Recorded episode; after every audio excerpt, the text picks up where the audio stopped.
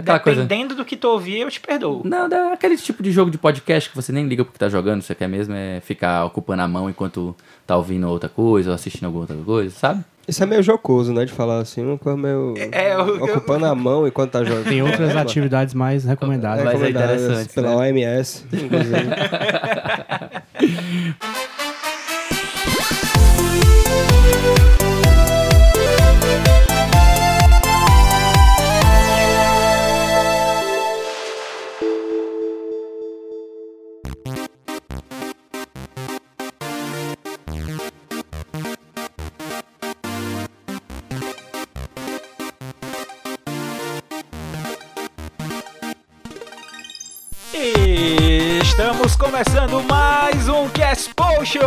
meus caros. É isso aí, meus amigos catedráticos. Está começando a sua dose mensal de catedratismo e, é claro, pedantismo. Hoje o papo vai ser um pouquinho animado. Temos convidados. Temos convidados. Temos convidados. Vai Eu- ser um papo sobre algo que todo mundo gosta. Quem não gosta é fascista. Quem não gosta, curte. Não, mas quem, quem não gosta e joga videogame, acho, acho estranho, sabe? Mas, assim, eu não julgo. Então é isso, pessoal. Sem delongas, eu sou Caio Nogueira e eu vou tentar falar hoje muito de Pokémon. Eu sou Felipe Lins e é muito difícil escolher músicas preferidas de jogos. Eu sou Eduardo Porto e eu só vou conseguir contribuir com metade desse podcast por uma questão de saúde. uma questão de saúde. Mas é isso aí, tamo aí junto. Vou pedir para que os nossos convidados se apresentem aqui. Eu sou o JP Martins e além de falar sobre Nicolas Cage na internet, eu falo de música de videogame também, às vezes. Eu sou o Luan Lucas, trabalho com musiquinha e blip bloop faz quase 10 anos e eu tô aqui para fornecer uma opinião de especialista, entre aspas. É um expert, é um expert. Um expert. Eu faço um blip bloop, foi Faça- muito legal, cara. Faço blip bloops, cara. Blips and Blops. É, a- é a arte, cara. Você tem que saber quando tirar o blip e quando tirar o bloop, cara.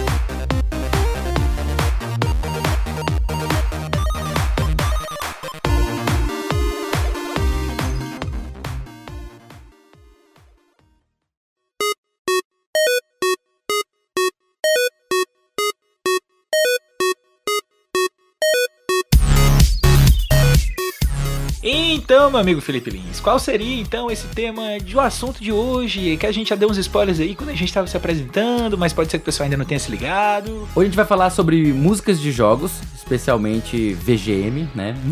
Como é carinhosamente chamada. E daí a gente vai fazer um passeiozinho lá desde o início com os chiptunes pra conversar um pouco, escolher algumas músicas favoritas. Vamos fazer esse essa conversa legal, essa conversa livre.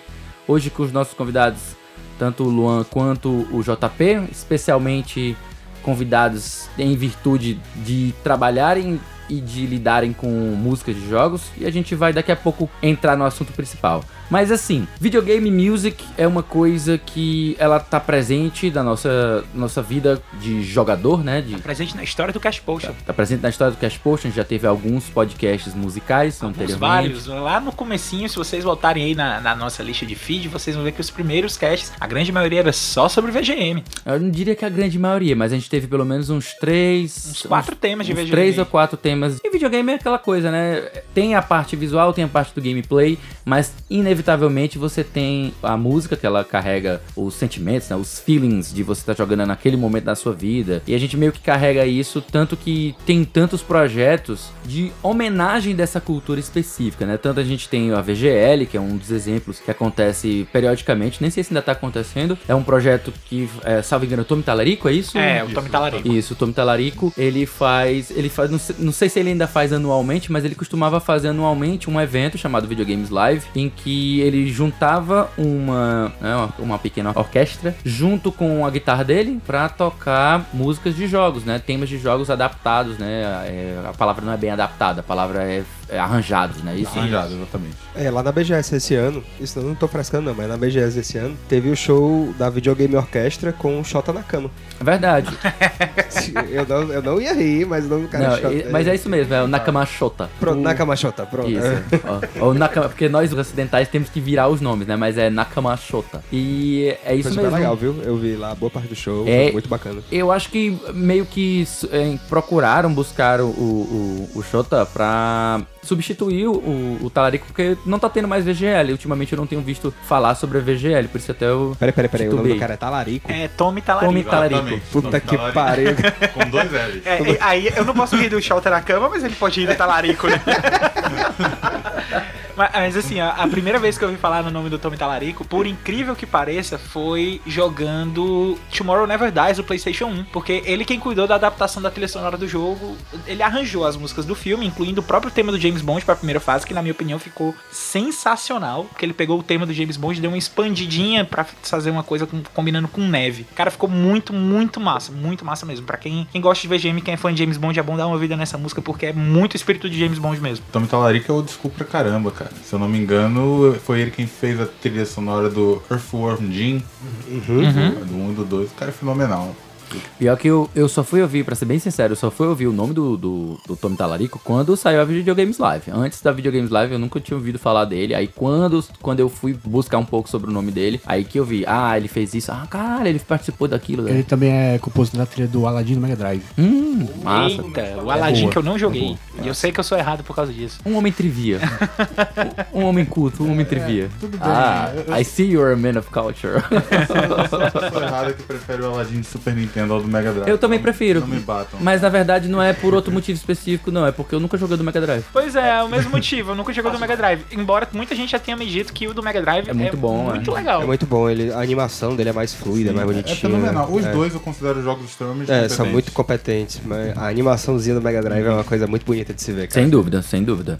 Mas vamos lá, vamos começar a nossa pauta principal. Voltando pros primórdios de como se fazia videogame, como se fazia música pra videogame, era um negócio bem, bem rudimentar, né? Eu vou eu vou até perguntar pro Luan, que trabalha especificamente como compositor de músicas pra joguinhos. Vídeo, vídeo, vídeo, Videogames. De los videojuegos. Luan, como é que era o processo antigamente, tá? Eu queria que tu me explicasse um pouco, falasse aqui pra gente como é que era, como é que eles faziam pra criar música antigamente, eu não faço ideia.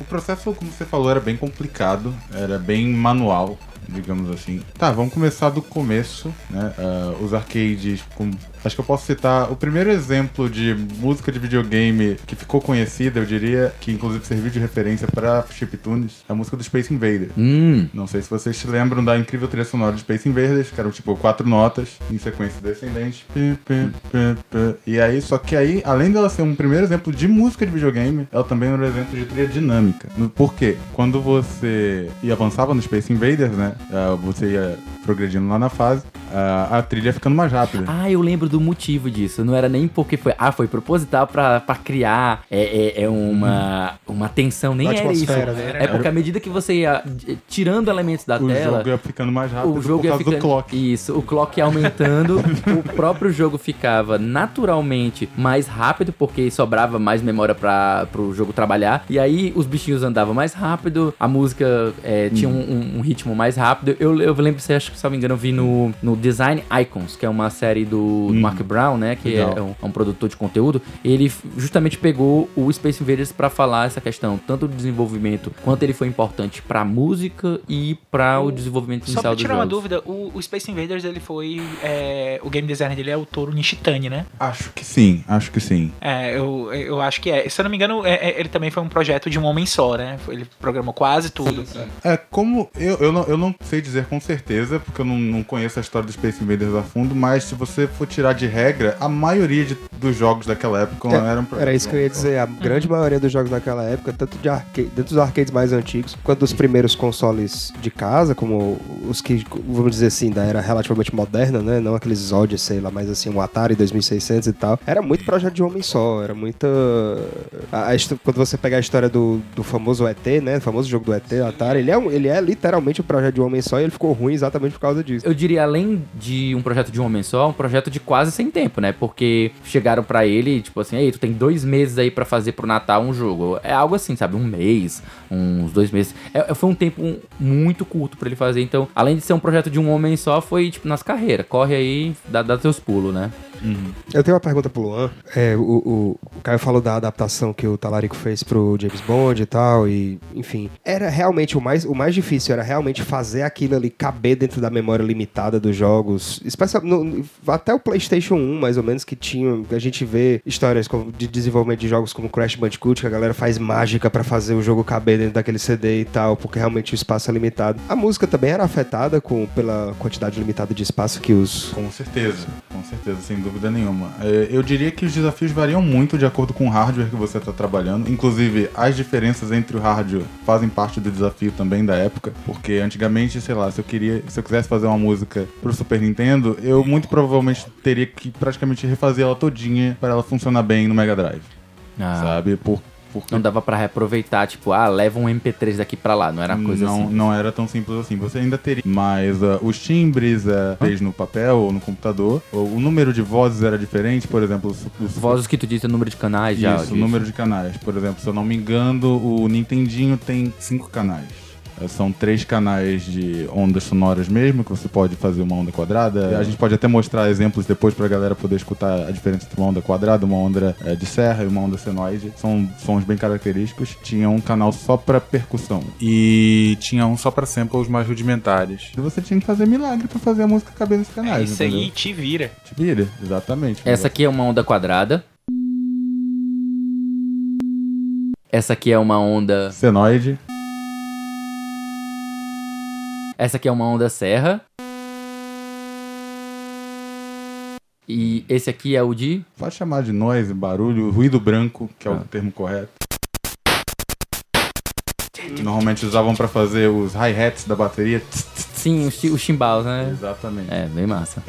E aí tinha esses desafios de número limitado de canais que você tinha pra trabalhar e, E também timbres diferentes, né? Também. Timbres diferentes e, e espaço e, e, e como você tinha canais limitados, é bom dizer que no, canal não é sinônimo, sinônimo de instrumento. Canal não é sinônimo de instrumento. Ah, tá. Por, por exemplo, cada canal só podia tocar um som. Sim. Por exemplo, se você Uma sample seria isso. eu quiser- não, é- não era Não era bem sample, sample, Não era bem era- sample. O Nintendinho, no caso, tinha um canal pra sample, É mas como se fosse um tom mesmo. um né? tom mesmo, exatamente. É, não é diferente do que, por exemplo, você escuta quando, sei lá, atendia seu celular e fazer... Sei. Era muito mais próximo, então, de um. de fazer som com um brinquedo, né? Que um brinquedo que tá programado que só faz aquele som, sei lá, só aquela bateriazinha, só aquele pip, só aquele blop, né? E daí você t- tem que ficar alternando entre eles pra poder fazer coisa. Claro, tinha um pouco mais de mobilidade que você podia colocar as notas musicais, né? Tipo, em diferentes posições. E acho que talvez era nessa, nesse sentido, né? Era mais, mais, mais ou menos nesse sentido aí. Ah, eu tinha essa limitação do número de canais. Você, por exemplo, se eu quisesse fazer um acorde de violão, um acorde de violão tem por volta de 4, 5 notas. Você não conseguiria fazer isso, não entendi. Você não consegue fazer acordes. Aí, muito por isso que Um Tristan Teme não tinha saído. Com certeza não, uma limitação dessa de quatro canais. Quatro canais, mas os caras faziam um milagre, por exemplo. Não é à toa que muitas músicas de videogame, se você olhar a trilha de Mega Man, por exemplo, ela tem, ao invés de você ter acordes, que são notas tocando ao mesmo tempo, você tem arpejos, que são o acorde tocado de forma Só- alternada. Alternado, isso. Por em vez de você exemplo, tocar. famosa- de- se, se, se é formado por quatro notas, em vez de você tocar elas todas ao mesmo tempo, você toca uma Uma- seguida da outra, Exatamente. mas num tempo muito, muito curto que faz. dá, dá a impressão de que é um. Isso aí eu lembro, ó, da- Sim, Isso aí eu exatamente. lembro. Boa parte da característica que faz a galera pensar, poxa, isso é uma música de videogame, às vezes é o arpejamento dos acordes. Por exemplo, Top Gear. Top Gear é um arpejo gigantesco. Arpejo amor. gigante. Não é à toa isso. É uma mistura de estilo como de, da composição do Barry Leach, né? Claro, ele, ele faz. Ele gostava de usar de arpejos dele, isso. naturalmente. Mas existia também um pouco de unir o útil ao agradável, Sim. entendeu? Tipo, se, por exemplo, Mega Man, boa parte da, da, da característica da trilha de Mega Man que fica pulando ali e é bem agitadinha é porque ele ficava sempre alternando as notas e tudo. Não, não tem muitos acordes na trilha de Mega Man 1, Mega, Mega Isso aí, Man 2. isso aí ainda estamos falando de, de 8 é, bits, né? é de 8 bits, isso. limitações em geral. Ah, então vamos aproveitar então, já pra gente não deixar pro último, pro final, pra gente fazer isso. Bora citando músicas que vocês considerem boas, tipo assim, que sejam das suas favoritas em relação a, a- a essa época, né, de 8 bits. O que, é que vocês gostam da- dessa época? Eu acho que além do, do Space Invaders que ele citou, a gente pode citar o Pac-Man também. Pac-Man. Que, que tem um. Não só a. a O Pac-Man, não, a mu- a, música, mas assim, os efeitos sonoros de Pac-Man Isso. são extremamente icônicos e eles são. Sabe, o barulho de morte dele. Sim. O, o, o, sequ, o, se- o Ah, tipo a vinhetazinha de a vinhetazinha entrada, de né? entrada é, é muito. A, a Power Pill, quando você pega pega e Isso. fica aquela, aquela vinhetinha vai, enquanto vai, você tá. Hum. É, é É. bem bacana. E é, tipo, é, um- é interessante porque uh, pra muita gente pode passar que Pac-Man tem música, tipo assim, é, é tipo assim, trilha sonora ele não tem, né? Ele não tem uma trilha sonora enquanto você tá jogando, Mas ele tem música, ele tem vinheta. Ele tem, ele tem um ritmo, ele tem um Isso. ritmo aleatório. Você escutando ele, você, você consegue fazer uma música utilizando os sons de Pac-Man fácil, fácil, Sim. né?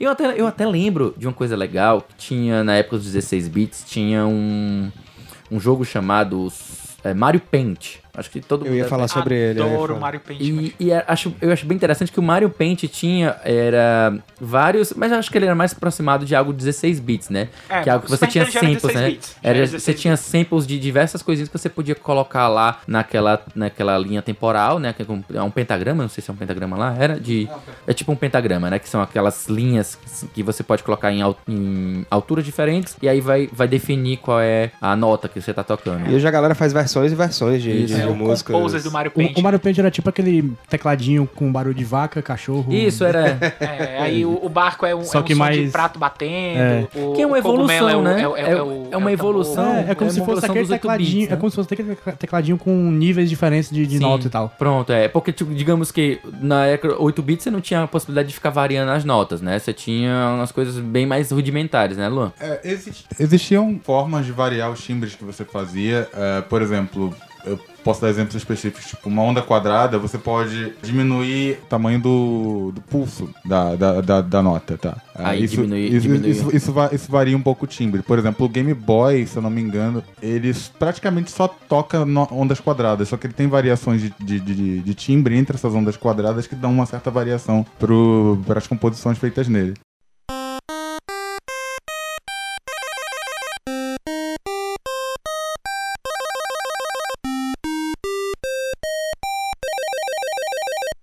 Enfim, a galera fazia milagre, tipo, Então, nessa época de 8 bits, o que, que vocês gostavam? O que, que vocês destacam como as melhores músicas que vocês conhecem dessa época? eu gostaria de citar Stage 4.2 de Ninja Gaiden. Ninja Gaiden, essa música é Ninja muito Gaiden, boa. fenomenal. É, a, a Essa que tá tocando agora aqui, ó.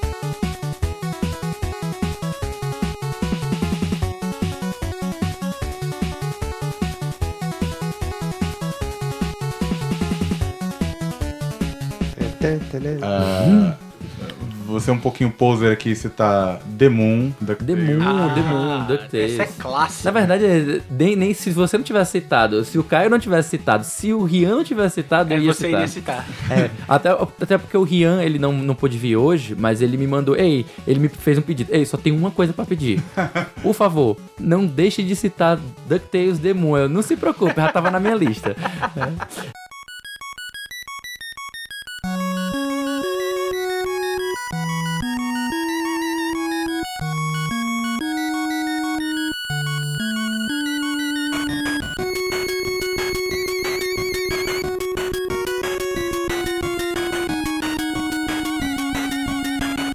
gosto muito de alguns temas que se consagraram nessa época, que até hoje a gente tem variações deles e, tipo, cada arranjos cada vez mais criativos em cima deles, como por exemplo a gente tem o opening de Zelda, né? O opening É. do, do, do The Legend of Zelda, ele era, ele era até um, um ritmo mais lento, né? Era bem lento o opening.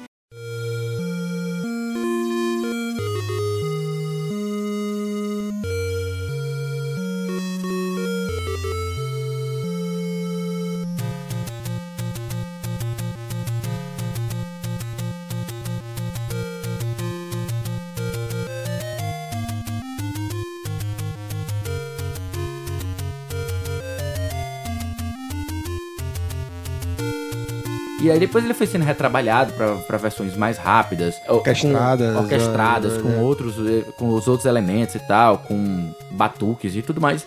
E eu acho isso muito massa, tipo você conhecer a música no seu formato mais cru, né? E aí depois você ia acompanhando ela ao longo do tempo como ela foi, É, é, ela foi eu gosto evoluindo. muito, eu, eu gosto muito de acompanhar a evolução, inclusive no exemplo que eu vou citar, que é exatamente o tema de Rota 3 de Pokémon Blue e Red, que é quando eles adaptaram, porque quando a gente tava jogando, quando o Pokémon chegou aqui no Brasil com força, com Game Boy e tal, foi mais ou menos na época por causa do desenho, né? É, a gente- é essa música aqui.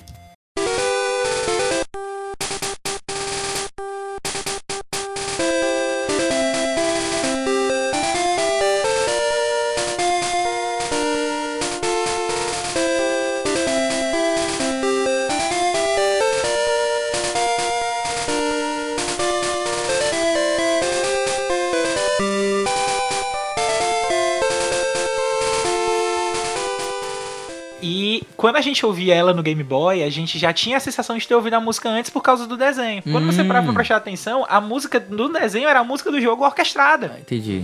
Isso. É, mas pra mim, eu acho que a música de batalha contra treinador de Pokémon Red e Blue é, é a melhor que tem até hoje de qualquer Pokémon. De qualquer, até o Sword and Shield. pra Ela mim. também É- veio é evoluindo, né? Ela... Aquele, como se fosse um... O- o- Era, eram, eram vários arpejos, né? ouso dizer que, tipo, até hoje. Vai, pô. Até, até hoje a trilha sonora de Pokémon Red Blue, pra mim, é, é o é o meu Pokémon favorito. Apesar de que, assim, tem músicas. é, no- já, já, no- já- ainda no Game Boy, Hum. a música do campeão é a música, que é a mesma música que você enfrenta o Red, pra mim, é, é- eu me arrepio só de lembrar, cara. De- Incrível, é, cara. é o tan, tan, tan, tan, tan, tan, tan. É, cara, é muito massa aquela música. Tema Ela do- vai subindo, ao invés de ela começar rápida já, ela vai subindo, entendeu? É muito massa. é Um, um muito- detalhe interessante de, tipo, se- de comparar músicas de videogame com músicas de verdade é que uma coisa que eu gostava bastante de notar é que muitas músicas são, tipo, impossíveis de serem tocadas. Elas são tocadas por uma máquina, né? Tipo, que executa aquelas coisas ali de uma velocidade que tu assim, what? Então muita gente, muita- muitas vezes precisa fazer arranjo, né? Justamente pra poder conseguir tocar. Uma das músicas também que eu gosto de lembrar desse período, é que acho que é uma das mais famosas, todo mundo conhece, todo mundo já deve ter ouvido falar, é, tem, já deve ter aparecido em alguma lista de melhores músicas é, 8 bits, que é a- o tema do Dr. William, né? Do Mega Man 2, que é essa aqui, ó.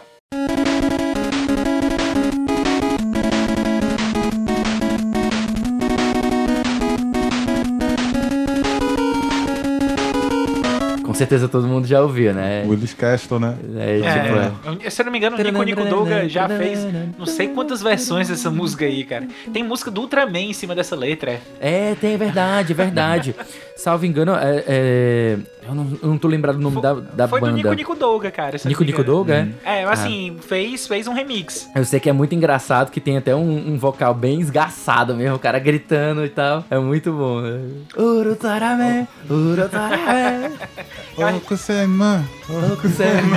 Lembra? É muito bom, é muito bom.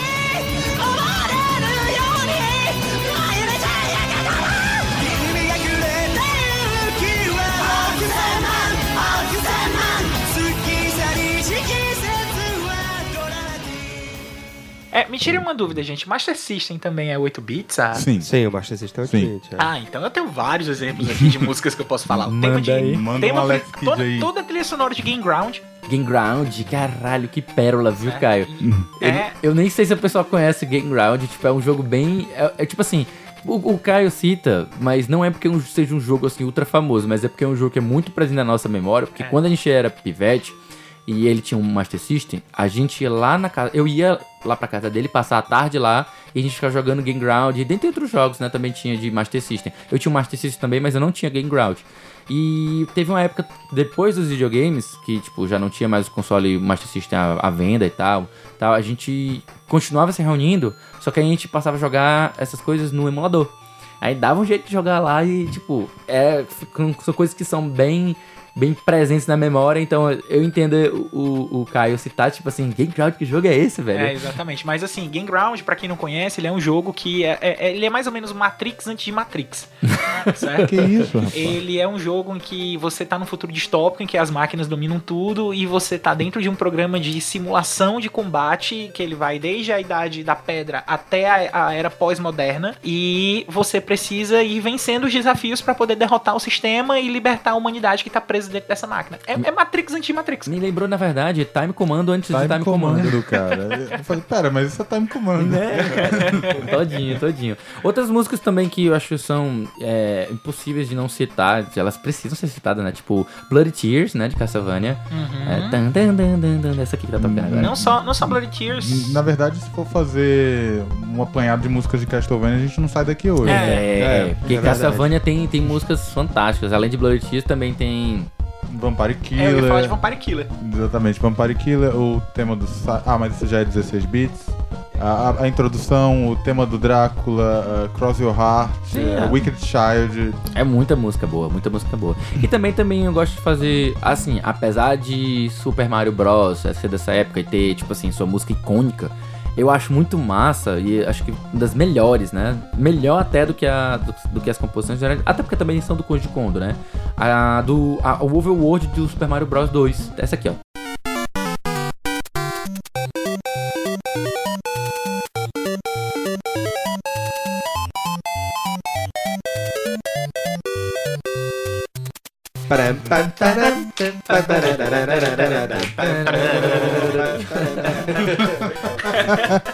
Sensacional, velho. Essa música é muito massa. Eu acho que não devia nem colocar a trilha sonora, basta botar a gente cantando. eu, acho, eu acho que essa é a melhor, é a melhor musiquinha de, de, de Mario Bros. Da, do- da série 8-bit, assim, tirando. lá- É lógico, a clássica dele é. Sim, é, sim. A gente não pode negar, né? A da, primeira. Da, do 1 traço 1 do, do, primeiro jogo, mas Sim. essa pra mim é a mais legalzinha, a mais. Sim. É, deixa eu tirar uma dúvida. É, Apesar de que na era aqui. 16-bit tem umas melhores, tem umas que é mais. que E tem uma, mais- tipo assim, a primeira, as primeiras aparições do Mario, como por exemplo Donkey Kong também, aquela, também, aquela música também é muito icônica. Deixa eu, tirar, deixa eu tirar essa dúvida, aproveitando que o Luan tá aqui. Essa música, ela era do Doki Doki Panic ou ela foi composta pro Super Mario World 2? Você sabe dizer? Boa pergunta. Ou Super Mario É World boa 2? Não, pergunta. Super Mario Bros 2, Super né? Mario Bros. 2 é uma boa popper. Eu sei, é do Doki Doki Panic. O, o, o Doki Doki Panic só mudou os gráficos mesmo. É, só que, Só colocou os só, que ela né? foi composta pelo Koji Kondo também. Ah, e, a, então- e a diferença é que, tipo, no Doki Doki Panic, se não me engano, era, era aquele sistema de disquete. Sim. Então tinha um som de algum Era- jeito era diferente. Sim, era aquele Famicom, aquele Famicom que tinha System. Ah, é. Disk System, exato. é. Disk System. Uhum. Aí depois foi adaptado pro, pro cartucho. Ah, muito massa. E eu, eu acho muito massa, especialmente por ter sido o mesmo compositor, né? Então, tipo, tem aquela similaridade, tem aquela familiaridade. Você sempre assim, porra, essa música sempre foi de Mario, né? Sim, foi sempre. O Koji Kondo tá lá, né? Eu acho uma das melhores de 8 bits, talvez a- seja a melhor, né? Na minha, é a minha favorita. né? A minha favorita. A de minha 8 bits. também. E é, e é difícil, né? Porque competir com Dr. Willy, com Blood Tears, com The Moon, porra, são, são músicas fodas pra caralho. Pô, a minha escolha vai ser hipster pra caralho. Porque eu escolhi a, pra mim, a que eu acho mais massa. Uma das é do Solstice, que é um jogo que ninguém jogou. Eu nunca ouvi falar.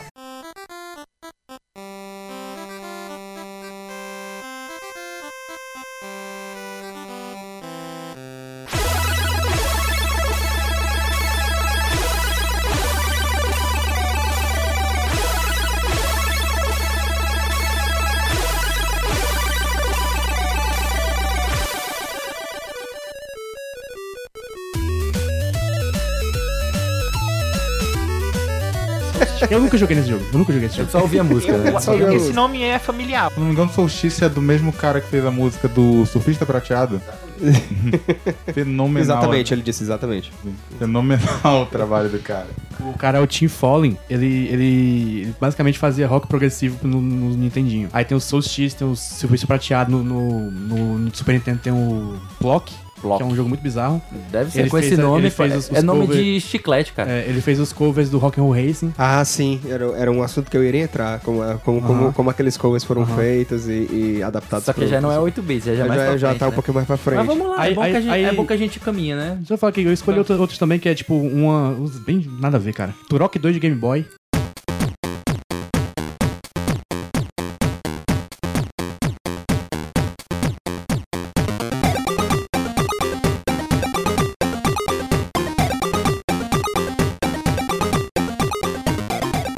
Turok 2 de Game Boy. Porra, velho. Trilha foda, Já é trilha achar, foda. é difícil achar alguém que goste de Turok, alguém que joga. Turok 2 do Game Não. Boy Alguém não só. É pela difícil. trilha sonora. Não só é difícil achar alguém que gosta de Turok, é difícil alguém, tipo assim, Turok. Saber nunca o que diabo é. Turok. é- Porque Turok Eu só é um, é um título, né? É, Caio- eu falei já O cara já falou num dos casts aqui, ele, ele já explicou que é, é um, um título é, de, de um guerreiro esse indígena. É, Turok 2 é, caçador de é- é- dinossauro. é composto por um cara que fez a trilha dos jogos do Tintin e dos Smurfs no Game Boy. Porra. Que é tudo trilha foda. Ninguém dá, ninguém dá nada. Ninguém dá nada, né? É, Ninguém nada, é muito foda. Não, eu, eu acho incrível como tem alguns jogos que são realmente. Alguns jogos licenciados, alguns jogos assim que. Que são completamente esquecidos. Não sei, a palavra não é abandonware, é outra palavra, sei lá. Jogos são jogos mesmo esquecidos mesmo. Que nunca ninguém vai lembrar na vida, só quem trabalha com resgatando música de videogame, né? Inevitavelmente se depara com essas pérolazinhas, né? Tem muita galera, tem umas comunidades, né, na, na internet que a galera se dedica a encontrar músicas de boas composições, né? De 8 bits, 16 bits, por aí vai.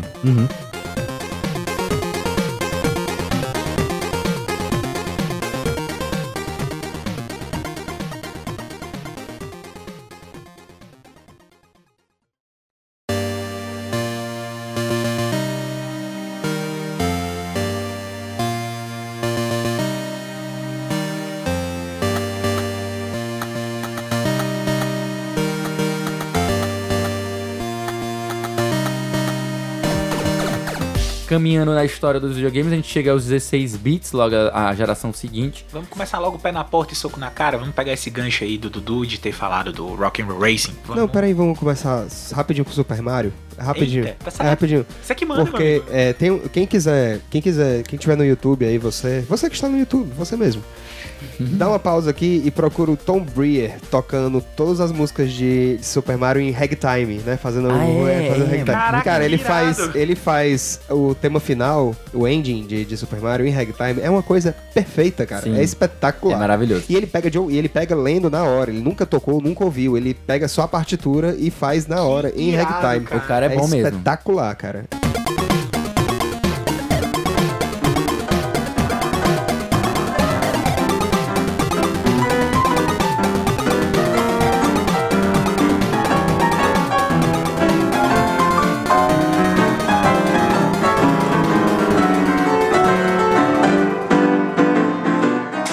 Vídeos que tem dele, ele toca, ele toca também o tema atlético de Yoshi Island, né? É, Que já é muito Bom, legal, é muito muito bom. bacana também. Adoro essa música. Agora, tipo assim, é, eu queria até saber, Luan, mais ou menos quais são as diferenças da composição do chiptune da, dessa época? Tipo, o, o- a gente não deixou bem claro exatamente por que, que o nome é chiptune. Porque é- era, era, os tons eles eram gravados num chip, e aí por isso tem esse nome.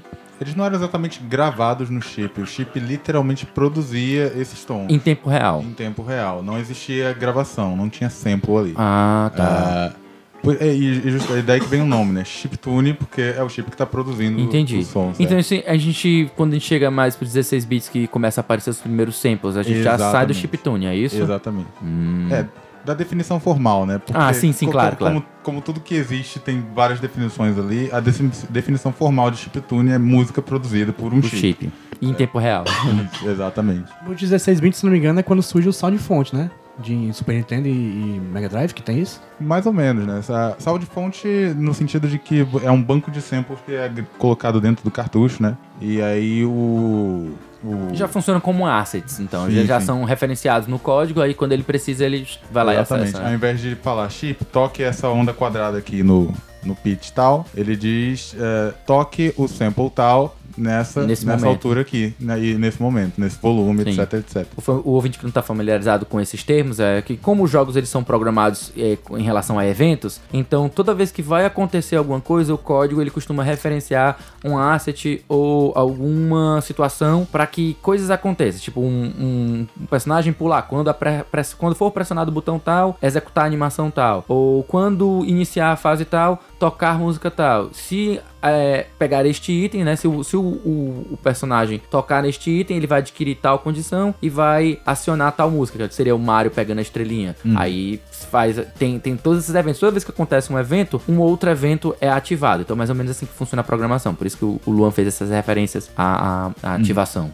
Assim, é só que é como se fosse uma evolução do chiptune, né? Basicamente, assim, é, é o chiptune das on- tem, tem a questão das ondas, ele tem um, um banco de ondas, por assim dizer, e aí você transforma isso em sample, mais ou menos. Eu não, eu não diria que é exatamente uma evol- evolução, é um pouco diferente. Tipo, É são, diferente são mesmo, formas né? diferentes. a- o, o som é literalmente produzido pelo chip no, no chiptune. Isso tem vantagens e desvantagens, né? A vantagem é que é, é muito mais rápido, você não ocupa espaço nenhum, entendeu? Ah, É uma, é uma dúvida até que eu ia te perguntar. Ah, o, o chip que vai produzir o som, ele tá no cartucho ou ele está no console? Depende. Por exemplo, o que eu posso citar é no Nintendinho, via de regra, estava dentro do console. Ah, alguns ah, cartuchos tinham chips de expansão dentro que permitiam sons diferenciados. Eu posso Ah. citar o Castlevania 3 japonês tinha Então, assim, chips foi, foi Ah, assim sim, que eles evoluíram. Eles trabalhavam com o básico do console, né? Que todo mundo tinha acesso ao básico do console. E se quisesse ter acesso a mais, a composições mais elaboradas, utilizava o espaço do próprio cartucho para colocar mais chips. Exatamente. Isso encarecia o cartucho, Claro, obviamente. Ah, e aí no 16 bits a gente passou a ter acesso a mais memória, né? Tipo, tinha cartucho com 8, 16, 32 MB de memória. Nossa, que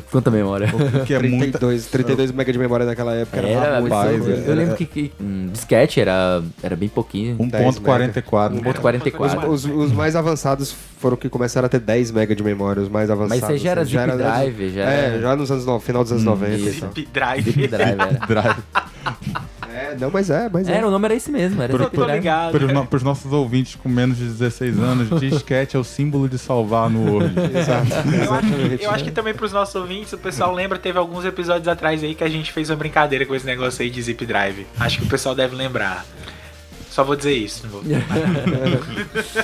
Ai, Jesus. Enfim, quando você tem. Você passa a ter acesso a mais memória dentro do cartucho, os caras pensaram, poxa, eu posso literalmente gravar sons e sobre. Com, com certas instruções dentro do código do jogo, eu posso chamar esses sons e, e construir músicas através de samples, através de arquivos de áudio, ao invés de ter que, man, que colocar um chip ali que produz esse som, certo? Ele só vai ter, tipo assim, já, já fica pré-determinado. Assim, pelo, pelo meu entender, ele deixa de ser uma coisa mais física pra ser mais lógica, pra ser mais de código, não? É, mais de, mais de dado, na verdade. Mais de dados, É. tá? Em vez de ser uma coisa física, porque Sim. o chiptune você tinha as orientações e como ele precisava fazer onda, então era própria, é física propriamente é, é dita. físico. É, o, o, a- o grande, grande pulo, o grande desenvolvimento dessa época é porque deu mais liberdade pra cada jogo ter um timbre completamente diferente do ah, outro. legal. Né? Tipo, como no Nintendinho você Havia mais diversidade e originalidade entre cada jogo. havia mais diversidade. No Nintendinho você já tinha uma certa diversidade,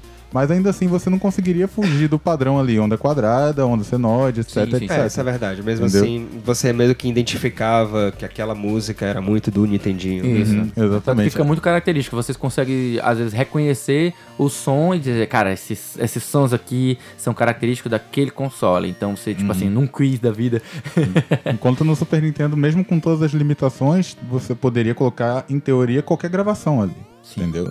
É, Claro, com a compressão, né? Você perderia muito da qualidade, mas ainda assim Exatamente. conseguiria colocar. Tanto que se você, por exemplo, eu, eu já tive essa experiência de abrir o banco de samples de Mega Man X. Hum. Os samples são minúsculos, tanto em compressão quanto na duração do arquivo mesmo. Tipo, eles faziam um loop, por exemplo, sample de guitarra de Mega Man X, eles devem ter, ele deve ter menos de um segundo, deve ser 0.2 segundos assim, só que eles loopavam e aí. Ei, que massa, velho. E aí faziam a, a- a nota se estender, né? Uhum. Então, na verdade, tipo, se você pegar o banco de som de Mega, X, Mega Man Ele deve ter menos de um mega, por aí. Ah, porque como as samples eram muito pequenas, né? Tipo, então ele não precisava gravar a música toda. Ele escrevia a música no código e tacava lá, ele, ele ia chamando Uhum. as samples É, o próprio código né? se encarregava. Ah, muito legal. Mas no, no- no- na era 16-bit, a questão dos, dos efeitos sonoros dos jogos era feita da mesma maneira ou já tinha uma diferença aí? Tem, tem consoles mistos, né? Por exemplo, eu cito o Super Nintendo, que o Super Nintendo era full sample. Ele não tinha sim- sons sintetizados dentro do, do- tanto dentro do cartucho. O Mega Drive ainda console. tinha. O Mega Drive ainda tinha. Ele tinha um chip da Yamaha de Frequency Modulation, que é algo que eu nem me dou o trabalho de explicar aqui, porque nem eu sei dizer direito. é. Mas basicamente o Mega Drive ainda tinha chiptunes dentro dele. Entendi. Certo. E misto, ele tinha sample e chiptune. Exatamente, Ah, ele tinha legal. as duas coisas. Até acho que é por isso que algumas pessoas dizem assim: ah, a versão de, de. Os gráficos de versão de jogo tal no Mega Drive é melhor, ou no Super Nintendo é melhor, mas o, a música é melhor no Mega Drive. Eu já vi muito Uhum. Alguns comentários nesse sentido, de algumas pessoas falando isso. E aí eu não sei exatamente o porquê. Agora já dá pra ter uma ideia, uma noção de porquê, né? Porque ele, ele ganhava. Ele acabava ganhando uma espécie de, de maior biblioteca, maior variedade de, de timbres e tons por causa disso. É, não mas isso também dá, um, também dá um backlashzinho, na minha opinião, também, porque se você pera- pegar pra comparar na grande maioria, né? E isso também, também na minha opinião. Se você comparar títulos que saíram pro Super Nintendo e pro Mega Drive, as trilhas sonoras do Super Nintendo costumavam ser um pouquinho. ter mais qualidade. Agora, as músicas do Mega Drive, que eram muito boas, eram muito boas. Por exemplo, a trilha sonora do Streets of Rage 2, que foi pelo Yuzo Sim, Koshiro. Yuzo Koshiro. O tema do Sonic, principalmente as músicas Sim. do Sonic 2. Tu tá chegando aí na minha, na minha música se- selecionada O que do eu- o que eu coração. posso- O que eu posso falar sobre isso, gente, é que era muito difícil programar música pro Mega Drive. Então, quando você lançava os jogos para as duas plataformas, o Mega Drive sempre sofria, entendeu? Porque É, é, é aquela coisa. A gente meio que. Essa história meio que se repete à medida que as gerações vão avançando. Jogos exclusivos sempre tem um, um, um- refinamento, uma qualidade que você vê melhor. Jogos, às vezes, de, que são portados, você sempre sabe que tem uma versão que é melhor do que a outra. Porque Até hoje. Até, Até, hoje, é hoje você tem isso. Pois né? é. Justamente como quando você trabalha só com um sistema, você se acostuma com ele, você já sabe por onde vai, é mais ou menos quando você tá trabalhando sempre no mesmo local de trabalho. Se você todos os dias vai pro mesmo local de trabalho, você já tá acostumado com aquilo ali. Mas se você, digamos, é, é itinerante, então toda semana você tá viajando, conhecendo um canto diferente, então você não se sente tanta vontade de estar trabalhando naqueles outros locais. E é mais ou menos que os times de desenvolvimento acabavam tendo que passar quando tinham que, que fazer portes de consoles nessa época. Que bela metáfora. É, e é por isso também que tinha, tinha muito jogo que fazia trilha completamente diferente de um de um de uma versão pra outra, né? Porque a- além, além de, de como o Mega Drive e o Super Nintendo tinham sons muito diferentes, tinha tipos de música que no Mega Drive e no Super Nintendo se melhor. davam melhor Uhum. de, de sistema pra um. Aí o próprio compositor do, da. Aliás, às vezes era até compositores diferentes, né? Era- Se não me engano, o pessoal falava que percussão no, no, no Mega Drive era melhor, coisa assim. E guitarra no Super Nintendo era melhor. Algo, algo assim. Talvez por conta do, do, do chiptune que tinha no Mega Drive, não sei. O que eu posso falar do Mega Drive, que esse, esse chip que ele tinha da Yamaha, ele tem um som muito característico que as pessoas costumavam descrever como um som. Como, como que eu traduzo? Warm. Ele, ele era um. Quente, sei Quem, lá.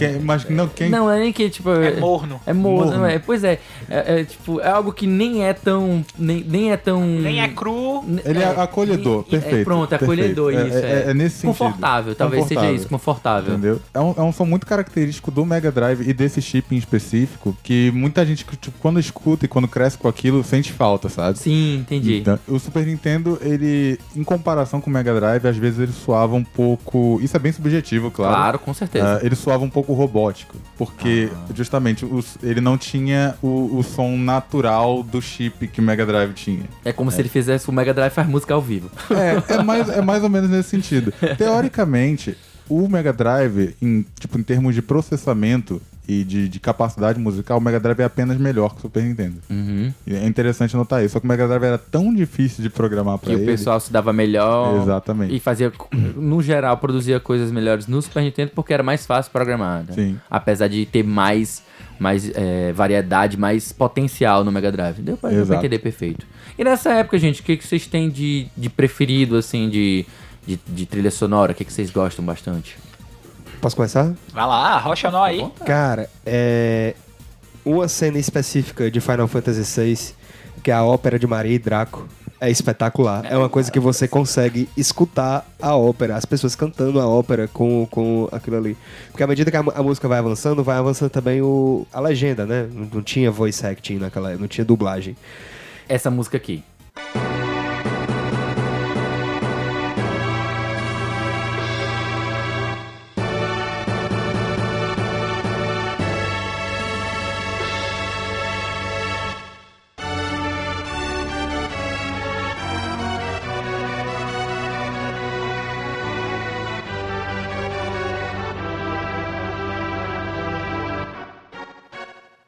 É enorme a música, lógico, é- e você consegue pegar como se fosse cantar, né? Muito rudi- rudimentarmente, mas você consegue cantar por cima direitinho, né? Se você O- tiver a letra, né? Você- a letra aparece, se você Ah, sim, jogando, entendi, né? a entendi, letra entendi. aparece bonitinha no jogo. É espetacular. Pra mim, a, a primeira vez que eu, que eu vi, eu me arrepiei demais, porque eu já, já tinha conhecimento de inglês. Final Fantasy VI eu joguei depois do, do PlayStation. Então, tipo, já, já tinha aquele conhecimento, já tinha o conhecimento do inglês, já via aquela coisa que ia acontecendo na minha a, a cena toda da, da, daquela, daquela, né, toda aquela parte da ópera ali é espetacular do jogo e, tipo, sei lá, eu, eu acho má- aquilo ali é mágica pra mim. O Nobuo Uematsu é meu compositor favorito. Não sei se ele já trabalhava em Final Fantasy VI, né? Já, já já. trabalhado No com Final Fantasy VI. Boematsu, se eu não me engano, tá em Final Fantasy VI e Final Fantasy 1, cara. Não, mas alguns do PlayStation 2 ele, Ele não, não- ele não trabalhou. trabalhou. Mas se eu não me engano, ele foi direto do 1 até o 10. Sim. É, isso, isso. O, até o 11, né? 12, eu não sei se ele. pa- 12, 12 e 13 eu acho que Tem ele não aquela- Fez estava. os temas principais. Mas tem aquela compositora também, não sei se era ela que Michiru trabalhava. Yamane? Eu não sei se é ela. Não, a Yamane é do Castlevania. Ah, sim, é verdade. A- a- provavelmente ele tá querendo falar da Shimomura. Shimomura, Shimomura, isso. Yoko Shimomura. Yoko Shimomura, isso. A Yoko Shimomura trabalhou com, com Final Fantasy, não O Ematsu não? tá no 15, se eu não me engano. Ele, foi, ele, foi, ele tá no 15. E algumas coisas do 14 ele também fez. Mas é. In- Inclusive. Nomes lendários, né? Vocês estão falando aí sim. nomes lendários. É. porque O Nobuo Uematsu é tipo. Todo mundo que estudou um pouco, que se dedicou a estudar um pouco sobre o VGM, não ter ouvido falar o nome. de- esses nomes como o, o Nobu, como a Yoko Shimomura. Quando a gente for pro 32-bit, quando a gente for pro PlayStation, eu vou citar mais coisas, É, né? Porque não tem como. inevitavelmente, é, o cara é um monstro, cara. Complicado. E cara. cada vez que ele ia conseguindo mais poder de- computacional de música, mais ele ia enlouquecendo e botando pra voar as beiras, né? Tipo, O Ematsu é fãzaço de rock progressivo, cara. Sim. Várias músicas dele super inspiradas por Rush, por Yes, sabe? É, O cara inclusive, uma das coisas mais fantásticas que ele já fez, na minha opinião, foi um negócio chamado The Black Mages, cara. The Black Mages é a, a banda que ele fez projeto pessoal, né? Não foi com a galera. Ele Muito juntou, ele juntou com alguns amigos músicos e transformou as músicas de Final Fantasy em heavy metal. uma foda pra caralho, né? com certeza. É o The Other World, cara. aquela- música é fantástica. é, assim, nos 16 bits, eu sou particularmente fã de muita coisa. Que acho que foi o período que eu mais joguei videogame. Na... Porque eu já nasci, acho que um pouco depois. Eu era muito pequeno pra, época em que o NES tava fazendo sucesso aqui. E quando eu, quando eu comecei a me interessar por videogame, o Master System já tinha, já tinha passado o tempo dele, tava na, no auge o Mega Drive. Então eu, eu ganhei, eu tava o Super Nintendo e o Mega Drive. A gente ganhou de Natal o Mega Drive, que a gente se apaixonou por Sonic jogando na casa de um amigo. E foi o primeiro videogame que a gente teve contato. Não foi o, con- o primeiro contato, na verdade. Foi o primeiro que a gente teve nosso. Contato, contato mesmo eu tive no Atari já, jogando na casa da minha tia. E aí, tipo, é muita coisa boa, pelo amor de Deus. Street of Rage 2, como o Caio falou, o Yuzo Koshiro é lendário também. Lenda do Yuzo Koshiro, uma das que eu destaco, que não é de Streets of Rage, porque Streets of Rage é, é must listen, né? É, mas sei lá, é, é difícil você escolher uma de, de Street of É, Rage. uma que eu, que eu destaco dele, que não é do Streets of Rage, mas ainda não é a música que eu quero citar aqui, é o tema do Shinobi 3 Return of the Ninja Master. Aquela música é incrível, incrível. Ah, então. A que eu gosto muito de, de Street of Rage é Go Straight, né? Que é praticamente a, a- a mais famosa, que é essa aqui, ó.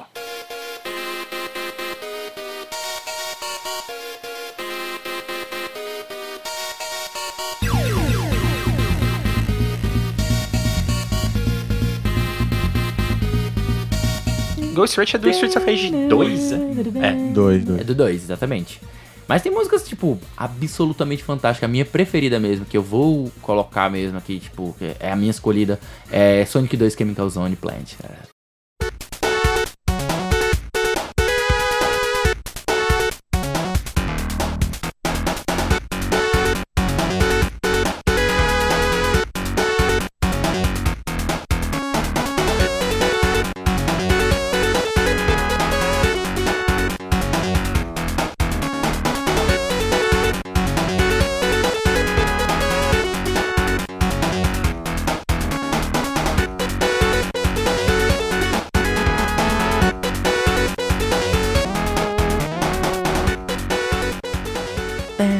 Excelente. Excelente.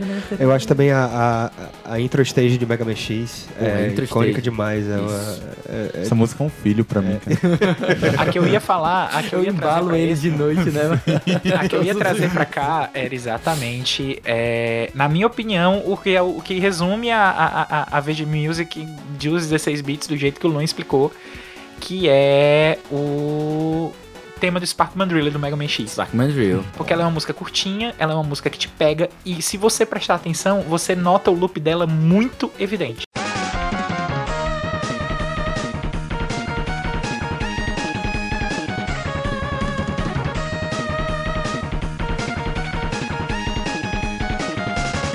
Cara, eu acho que, sem brincadeira, dá- daria pra fazer um cast post inteiro temático de música só de Mega Man, porque não, pô, Não- não tem velho, condição, Não tem né? condição, é muita Cara, música boa, cara. Mega Man X é, muito- uma obra de arte. Mega Man, Mega Man. X, É, sério só mesmo, música sério mesmo. foda, mano. Só, só música foda, só música pauleira pra, pra, tipo, cocorô, Sim. é, pra ficar animada, tipo... Não, Mega é, Man X faz meu coração porrada. fazer Doki Doki. Doki Doki. Vai fazer Doki Doki, porra! E aí, JP? É, eu selecionei algumas também. Eu queria destacar Green Hill Zone do Sonic 1, né? Ser Maravilhosa. Icônica, clássica. Essa tipo, aqui, ó.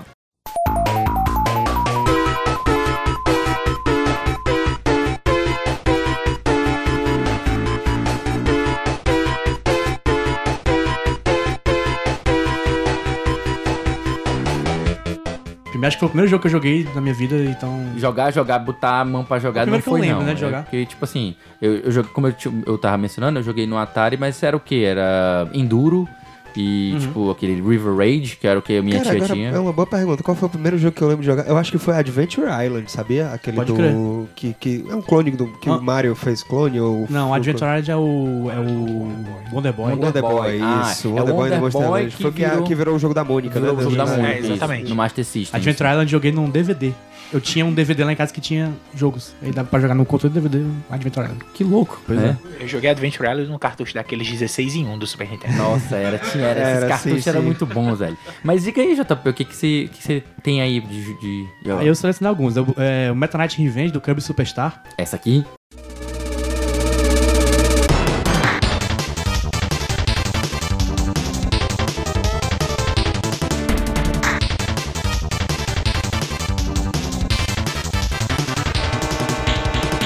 Muito foda. E a trilha inteira de Chrono Trigger pra mim.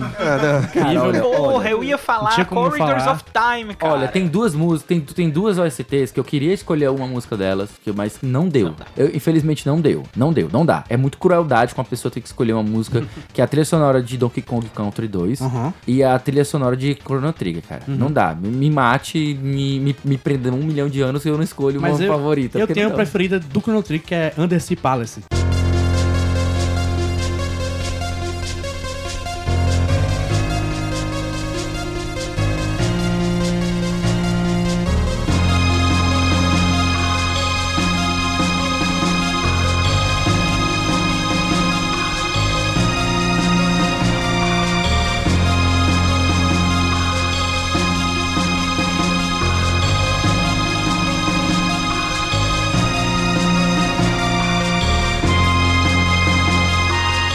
Undersea Palace. Que é muito. É tipo, o Chrono Trigger, como era um, era um jogo que era um mundo imaginário, em tempos imaginários, o cara, o, o compositor era o Yasunori Mitsuda, eu acho. Uhum.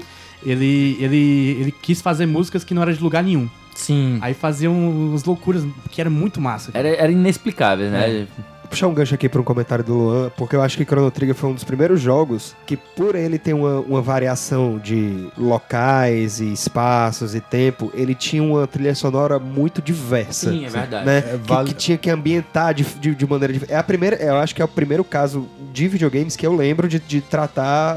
E- De eras diferentes. Tu sabe, sabe, sabe diferentes. aquele vídeo do Seth, do Seth Everman que ele faz, tipo, como é que é a música da fase da água, da fase do fogo, Sim, da sim, fase sim, da sim, terra e da fase do ar? Que são temas que É. são temas que já são, tipo, meio que.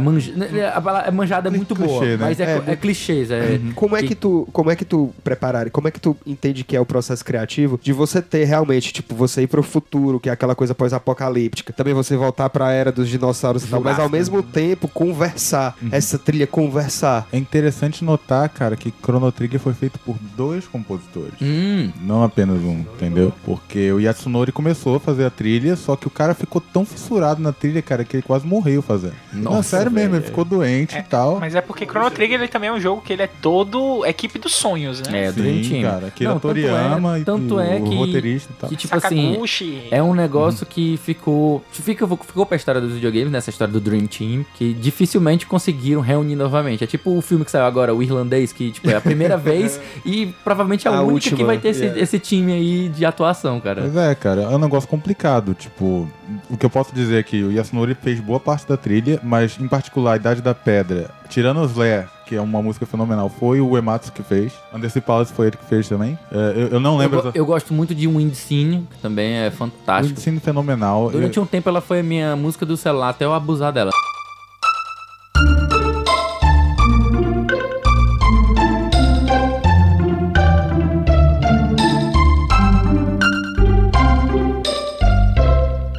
Inclusive, os caras fizeram tanta música que algumas nem entraram no jogo. Não sei se vocês É, estão não sabia disso. tem... Eu gostava, eu gostava de ficar brincando no Composer do meu Nokia 1100. Ah, e eu é? fiz 25, cara. Caralho, eu lembro. Cara, eu também, velho. Eu tinha um 2100. eu tinha aquele 2100 que era um azul bebezinho. É. E aí ele tinha um compositorzinho e era, caralho, eu Uhum. procurava na internet as músicas específicas, tipo, era a- as, as músicas do Ocarina, do, do, do Zelda, né? Eu do- fiz, do- eu fiz do- Song of Storms, cara, do, Song do of Storms. Zelda Ocarina of Eu Time. tinha, eu lembro, o Caio compôs e eu usava como toque do meu 2100. Tandã, Mas é, tandã. voltando, voltando à pergunta, é, é, co- como dentro do processo criativo, da parte criativa do jogo, é, eles tu acha que eles conseguiam fazer essa, fazer essa trilha conversar, né? São dois compo ainda, ainda mais sendo dois compositores assim, né? É um processo complicado, assim. Eu acho que depende muito de, de uma direção forte da, do- da equipe, né? Porque sempre tem um diretor que fica acima da, da galera e tal. Tem que ter essa, essa conversa É entre a equipe. necessário pra não ficar brigando. Sim, ah, eu quero, eu quero desse jeito, o outro não. É, ah, bota a terceira pessoa pra ouvir e decidir, né? Uhum. Tipo, ou pelo menos um dos dois tem que dizer, não, vai ser assim. É sempre interessante ver como a trilha conversa com a direção de arte, porque pra mim, é, pelo menos como compositor, é algo que eu uso muito no meu processo. É sabe? impossível você não, não- você ter uma coisa que, sei lá, um cenário de que é de um jeito e você ter uma música que absolutamente fica Exatamente. totalmente fora É, daquilo ali. E não que, apenas é, tipo assim, tipo, quando vocês falando aí, eu me lembrei que é uma coisa que eu nunca vou entender, nunca vou entender por que as pessoas contratam dubladores pra, fa pra fazer as coisas e, tipo, dão um texto e não dão um contexto. Tipo, é uma coisa tão, fica tão sem alma, né? Tipo, que a gente vê o processo de criação como esse que tu tá relatando e que você precisa se preocupar com o visual, você precisa se preocupar com o momento que você quer passar. Tipo, eu acho que muito se perde, até mesmo no voice cast, por conta de fa da dessa falta. Fica aquele Uncanny Valley, né? lem- do- do- lembrando de vozes. Mortal Kombat, eu não, não me lembro se é o 10 ou se é o 11 que chamaram a Peach pra dublar. Pitch pra dublar. E aí 10. tinha o Não se preocupe, eu tenho isso. É, eu tenho isso. Nossa, velho. I got this, I got this. Alguém traduziu I got this. Não, não se preocupe, eu tenho isso. Onde estão seus companheiros? Não precisa, eu tenho isso. Um sério erro de avaliação. Eu- Nossa, gente, que diabo de frase. É porque, é erro de tradu- é de tra- é porque isso aí é um erro de tradução Não, é também. texto, né? é tudo. Não Ma- deram ma- pra Mas muitas ela. vezes eu, eu vejo isso como erro de contexto também. É, erro de tipo, contexto. É, eu chamo isso aí de erro de localização mesmo. Tô ligado. É. É, no, no caso específico do eu tenho isso, não tem desculpa, entendeu? Não, não tem É. desculpa, não tem desculpa, não tem desculpa. Parece que, tipo assim, é, pegaram. É porque a palavra, a palavra tem got, né? Tem muita tradução, né? Os caras não, não se tocaram qual era que era não tem Jogaram, o- jogaram no justamente Google Tradutor contexto. e... Por não ter esse contexto que tu tava descrevendo aí, que é extremamente importante pra você compor algo e ela ter mais, mais alma, né? Sim, exatamente. Tipo, no meu processo de composição é muito mais fácil pra mim quando eu já tenho pelo menos um mockup da, do cenário do jogo, sabe? Vou fazer uma música pro cenário, preciso ver o cenário, sabe? Preciso ver. Eu, eu saber que história eu quero contar naquele cenário. né? Exatamente. E, e fazer E- música é contar a história E- também. né? Exatamente, não apenas o contexto do cenário, mas o contexto de em qual situação os personagens chegaram nesse cenário. Por exemplo, o futuro de Chrono Trigger.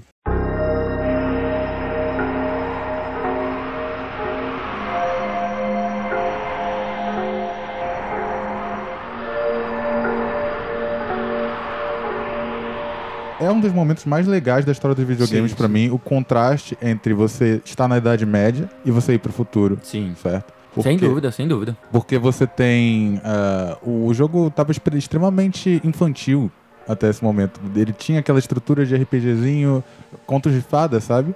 E aí você vai pro futuro e subitamente tudo, tudo aquilo é quebrado, sabe? Não, não, As não há- pessoas passando fome, é, as cidades destruídas. Sim, um, um exemplo que eu acho fenomenal é que até agora, em todos os momentos do jogo, quando você descansava, só mostrava lá seu HP. Seu HP HP foi recuperado. recuperados. No futuro, especificamente, isso, isso demonstra o quão o Chrono Trigger é detalhista com relação ao que o jogador tá sentindo, que você entra lá no Enertron lá pra recuperar seu HP, ele fala, seu HP foi recuperado, mas você ainda tá, Ainda com, fome.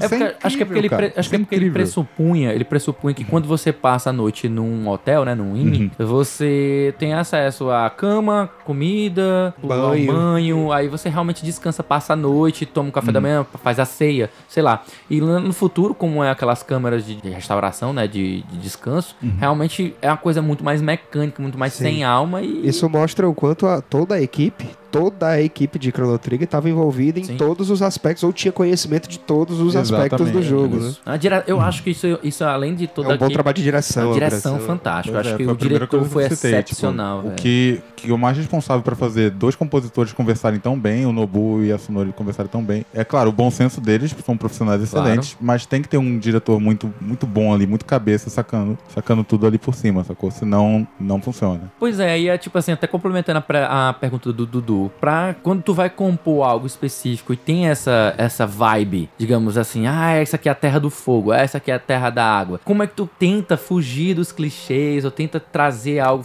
pensar fora da caixa? A água geralmente é uma valsazinha, ou uma coisa mais lenta, pra ter a intenção que você tá debaixo da água. Essas, esses, esses- essas regrinhas, né? Tipo, esses consensos. São os detalhezinhos que fazem toda a diferença, Isso. né? Porque eu acho, eu acho, eu realmente eu tô te fazendo essa pergunta por curiosidade genuína, porque como compositor ou como criador de qualquer coisa, muitas vezes você vai trabalhar com referências. E aí quando todas as referências apontam para a mesma direção, como é que tu vai se atrever a fazer algo diferente? É, é, é uma, é complicado, né? É é uma pergunta extremamente complicada. É, eu diria que a minha primeira preocupação quando eu tô fazendo uma trilha é passar o sentimento correto. Então, tipo, eu sempre gosto de fugir dos clichês, eu gosto de, de, de ousar e tal, mas se a trilha tá pedindo por aquilo, eu vou fazer aquilo, Sim.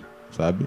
O, o jogo, o jogo primeiro, a Pra minha todos opinião os- depois? Para todos os efeitos, você é um profissional, você tem, Exatamente. que, você tem que entregar um produto e o produto precisa ser, tem direções, né, orientações de design que vão funcionar, que já se sabe que funciona, Sim. né? Exatamente.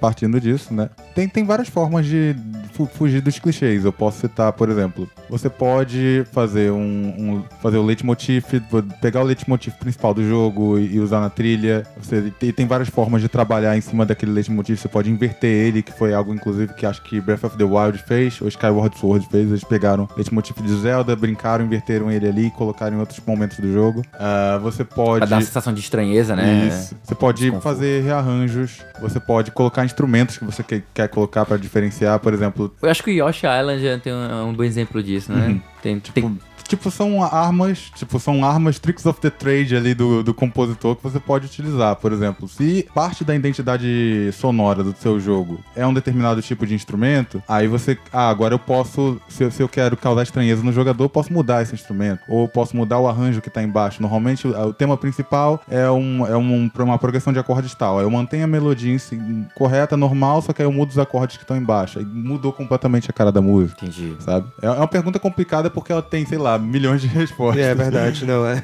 é muito complicado mesmo você pensar na, nas- na- em como sair de clichê, como deixar uma coisa muito original, como Uhum. você... Quando a gente, esse negócio de fase da água, não sei o que, a gente lembra muito do Water Temple de, de, Sim, de Ocarina of the é. Time, que talvez seja a música mais clichê de uma fase da água que eu, Sim. que eu lembro, assim. Não, acho que, eu- acho que é mais Mario, clichê é, Mario, Mario. é Mario, né? É também Mario, Mariozinho Mario, também. é- É, é- super clichê, Tem- tem- tem várias Cara, coisas que aquela você pode usar. Aquela valsa é inconfundível. Pensou em água, pensou em valsa, não tem, Tem várias como. coisas que você pode usar pra representar a água, né? Tipo, uma, uma coisa que usam muito também é o conceito de você estar submerso. Aí o que, que, que que acontece? O seu ouvido escuta diferente, seu Sim. som fica abafado, tudo Tenta usar reverb. Você usa bastante reverb. Ah, os instrumentos que você usa são diferenciados para passar a sensação de água. Normalmente é um instrumento de percussão ou um piano leve. Normalmente a galera, se você quer passar a sensação de que a pessoa tá relaxada na água, eles usam aque- aquele piano. O próprio exemplo é o Aquatic Ambience de Donkey Ah, Kong Country maravilhoso, 1. velho. É. Música Cara, fenomenal. Eu queria, eu queria dar um exemplo, era aquela música do, do Mario 64,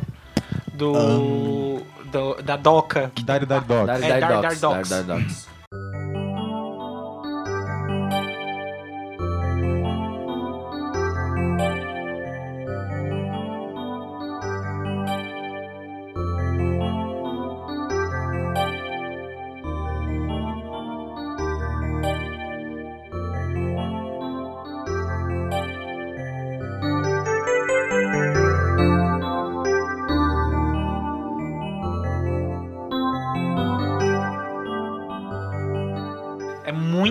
muito, reverb, muito. Um pianinho calmo, puxando a melodia.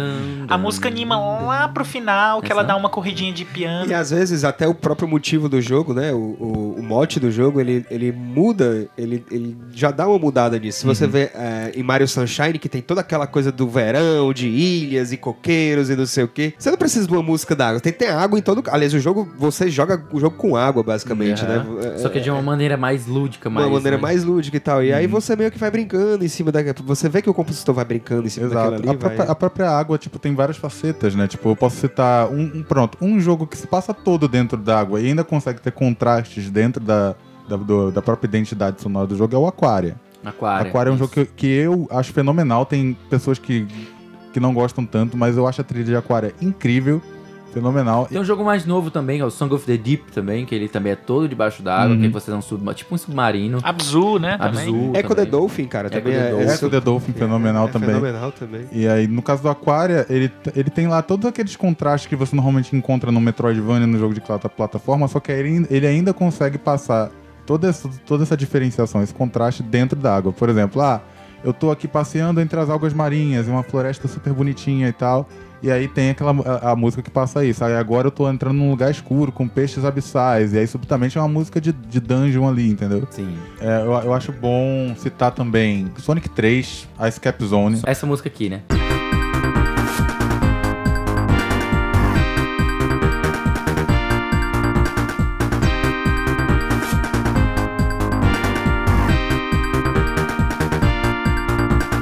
É o Sonic 3 que teve a participação do, Do Michael Jackson. né, na Michael composição. Jackson. Durante Só muito tem tempo um. isso foi uma lenda urbana, mas acredito que foi confirmado. né? Não, foi Foi- confirmado. foi Tem a confirmado, foi foto já. Tem, tem a Uhum. foto dele nos estúdios da SEGA, traba- com- cooperando com o pessoal pra Sim, trabalhar. Eu, eu- eu cito particularmente a Escape Zone porque ela é uma cópia de uma música de um dos, de um dos compositores de Sonic 3. Se vocês procurarem Hard Times no YouTube da banda The Jetsons, é literalmente a Escape Zone. Ah, é, a mesma música. Tem, tem, tem outras músicas, tem uma, uma Tem, banda da Stranger in Moscow é o tema do final do Sonic 3, do Sim. Michael Jackson. Isso.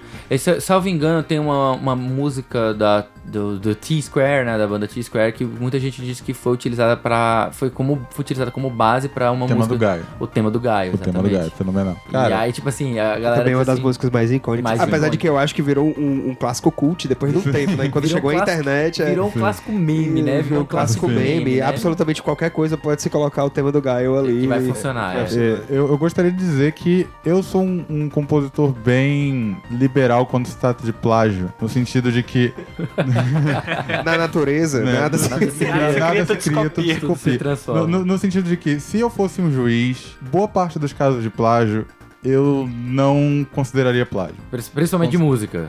Principalmente de música, consideraria influência e tal. Sim, sim. No caso específico de T-Square e o tema do Gaio, é plágio. É plágio.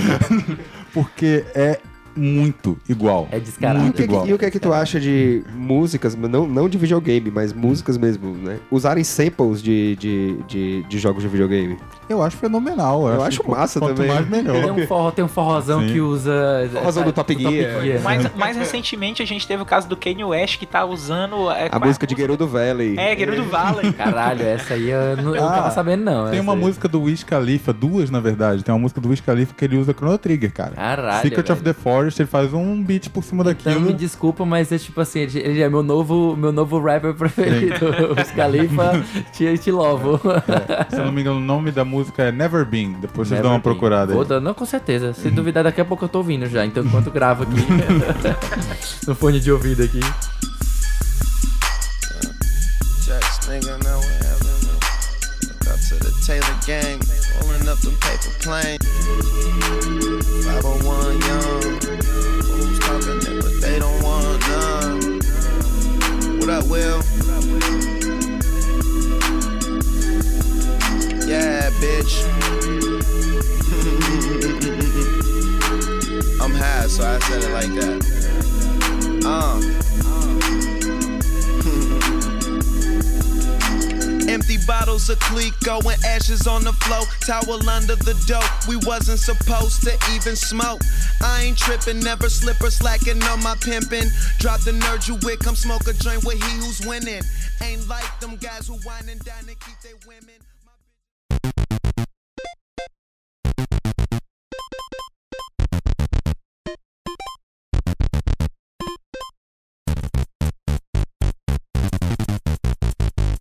Então, alguém faltou de a gente falar dos 16 bits? Não faltou não, mas eu queria só destacar outra coisa, que a gente falou muito de Super Nintendo e Mega Drive, né? É verdade. É, eu, eu gosto muito de trilha de Neo Geo, que também Olha é um aí, console é verdade. de Verdade. 16 bits. Principalmente assim de Metal Slug 1, 2 e 3. Incríveis, incríveis. Hum, Vale a pena. A gente é, vai ter muita coisa que depois que a gente, depois que a gente escutar esse episódio, a gente É, vai pensar assim, lembrar, cara, porque não a gente dá, não dá, não dá. Dá esqueceu pra lembrar. tal. A gente falando de sample, tem os próprios jogos de luta, né? O, o Street Fighter 2 tem uns samples, é, tipo, horrorosos pras vozes, né? Mas que funcionam, né? Tipo. É, vale, vale citar que com a evolução das, das versões de Street Fighter. É, no, no Street Fighter, o trocado. Hyper Street Fighter 2 Turbo já ficou bem mais, bem tem mais lisa. bem- bem-.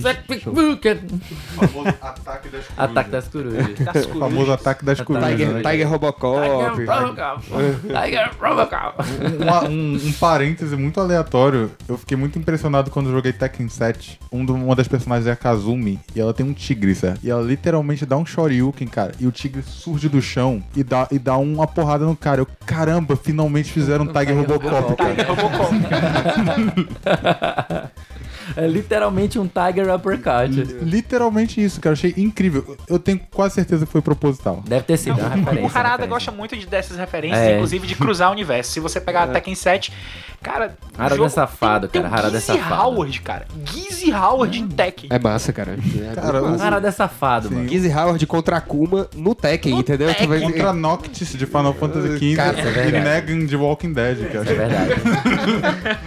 então, uma coisa que eu não gosto desses crossovers é porque a maioria das vezes eles trazem os caras pra, tipo, reasons, foda-se. Tipo, a gente só, quer colocar aqui pra fanservice. E eu acho isso um puta desperdício, porque muitas vezes eles têm como fazer algo legal. Ah, né? mas tem os, tem os crossovers que são massa. Eu acho Tem, que tem. Mar- É, é Capcom vs SNK Millennium Fight é um Sim, jogo sim. espetacular, um negócio que toca meu coração Cara, até eu, hoje. eu escuto Animação- o Capcom vs SNK, eu lembro daquele announcer, Welcome to É, the e- Revolution. exatamente. E ver lá o Rock Howard contra o Ken, cara, e eles. Era mais massa, cara. É, tá tem, tem umas coisas muito massas que, tipo, salvo engano, é esse jogo que cada vez que vai começar a luta, ele fala uma This frase diferente. ba- this is a match to remember. Fight! Muito massa, cara. tá. That's what we like to call big damage.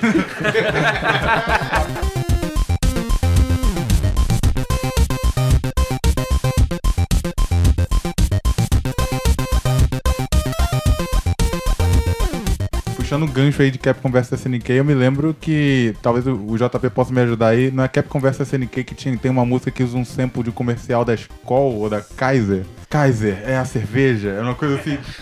É no Capcom vs SNK 1 de, de, de console. Tem um- uma tela de menu que tem uma música que tem lá Kaiser, uma grande cerveja. Uma Sério? cerveja para momentos felizes. Não, é que é uma propaganda de Cap- 1989. Capcom, Capcom vs SNK 1, Hum. o pra Dreamcast e tal. E... Cara, tu precisa. Você entra lá nas opções. E aí vai começar aquela musiquinha É um calminha jazz de menu. suave, um jazzinho tan, tan, suave. Aí bem lá no fundinho você vai escutar um cara sussurrando. E ele tá sussurrando. Ele- Kaiser, a cerveja. Isso me lembrou. Isso me vai, lembrou. Peraí, peraí, aqui. Isso vai tocar aqui agora.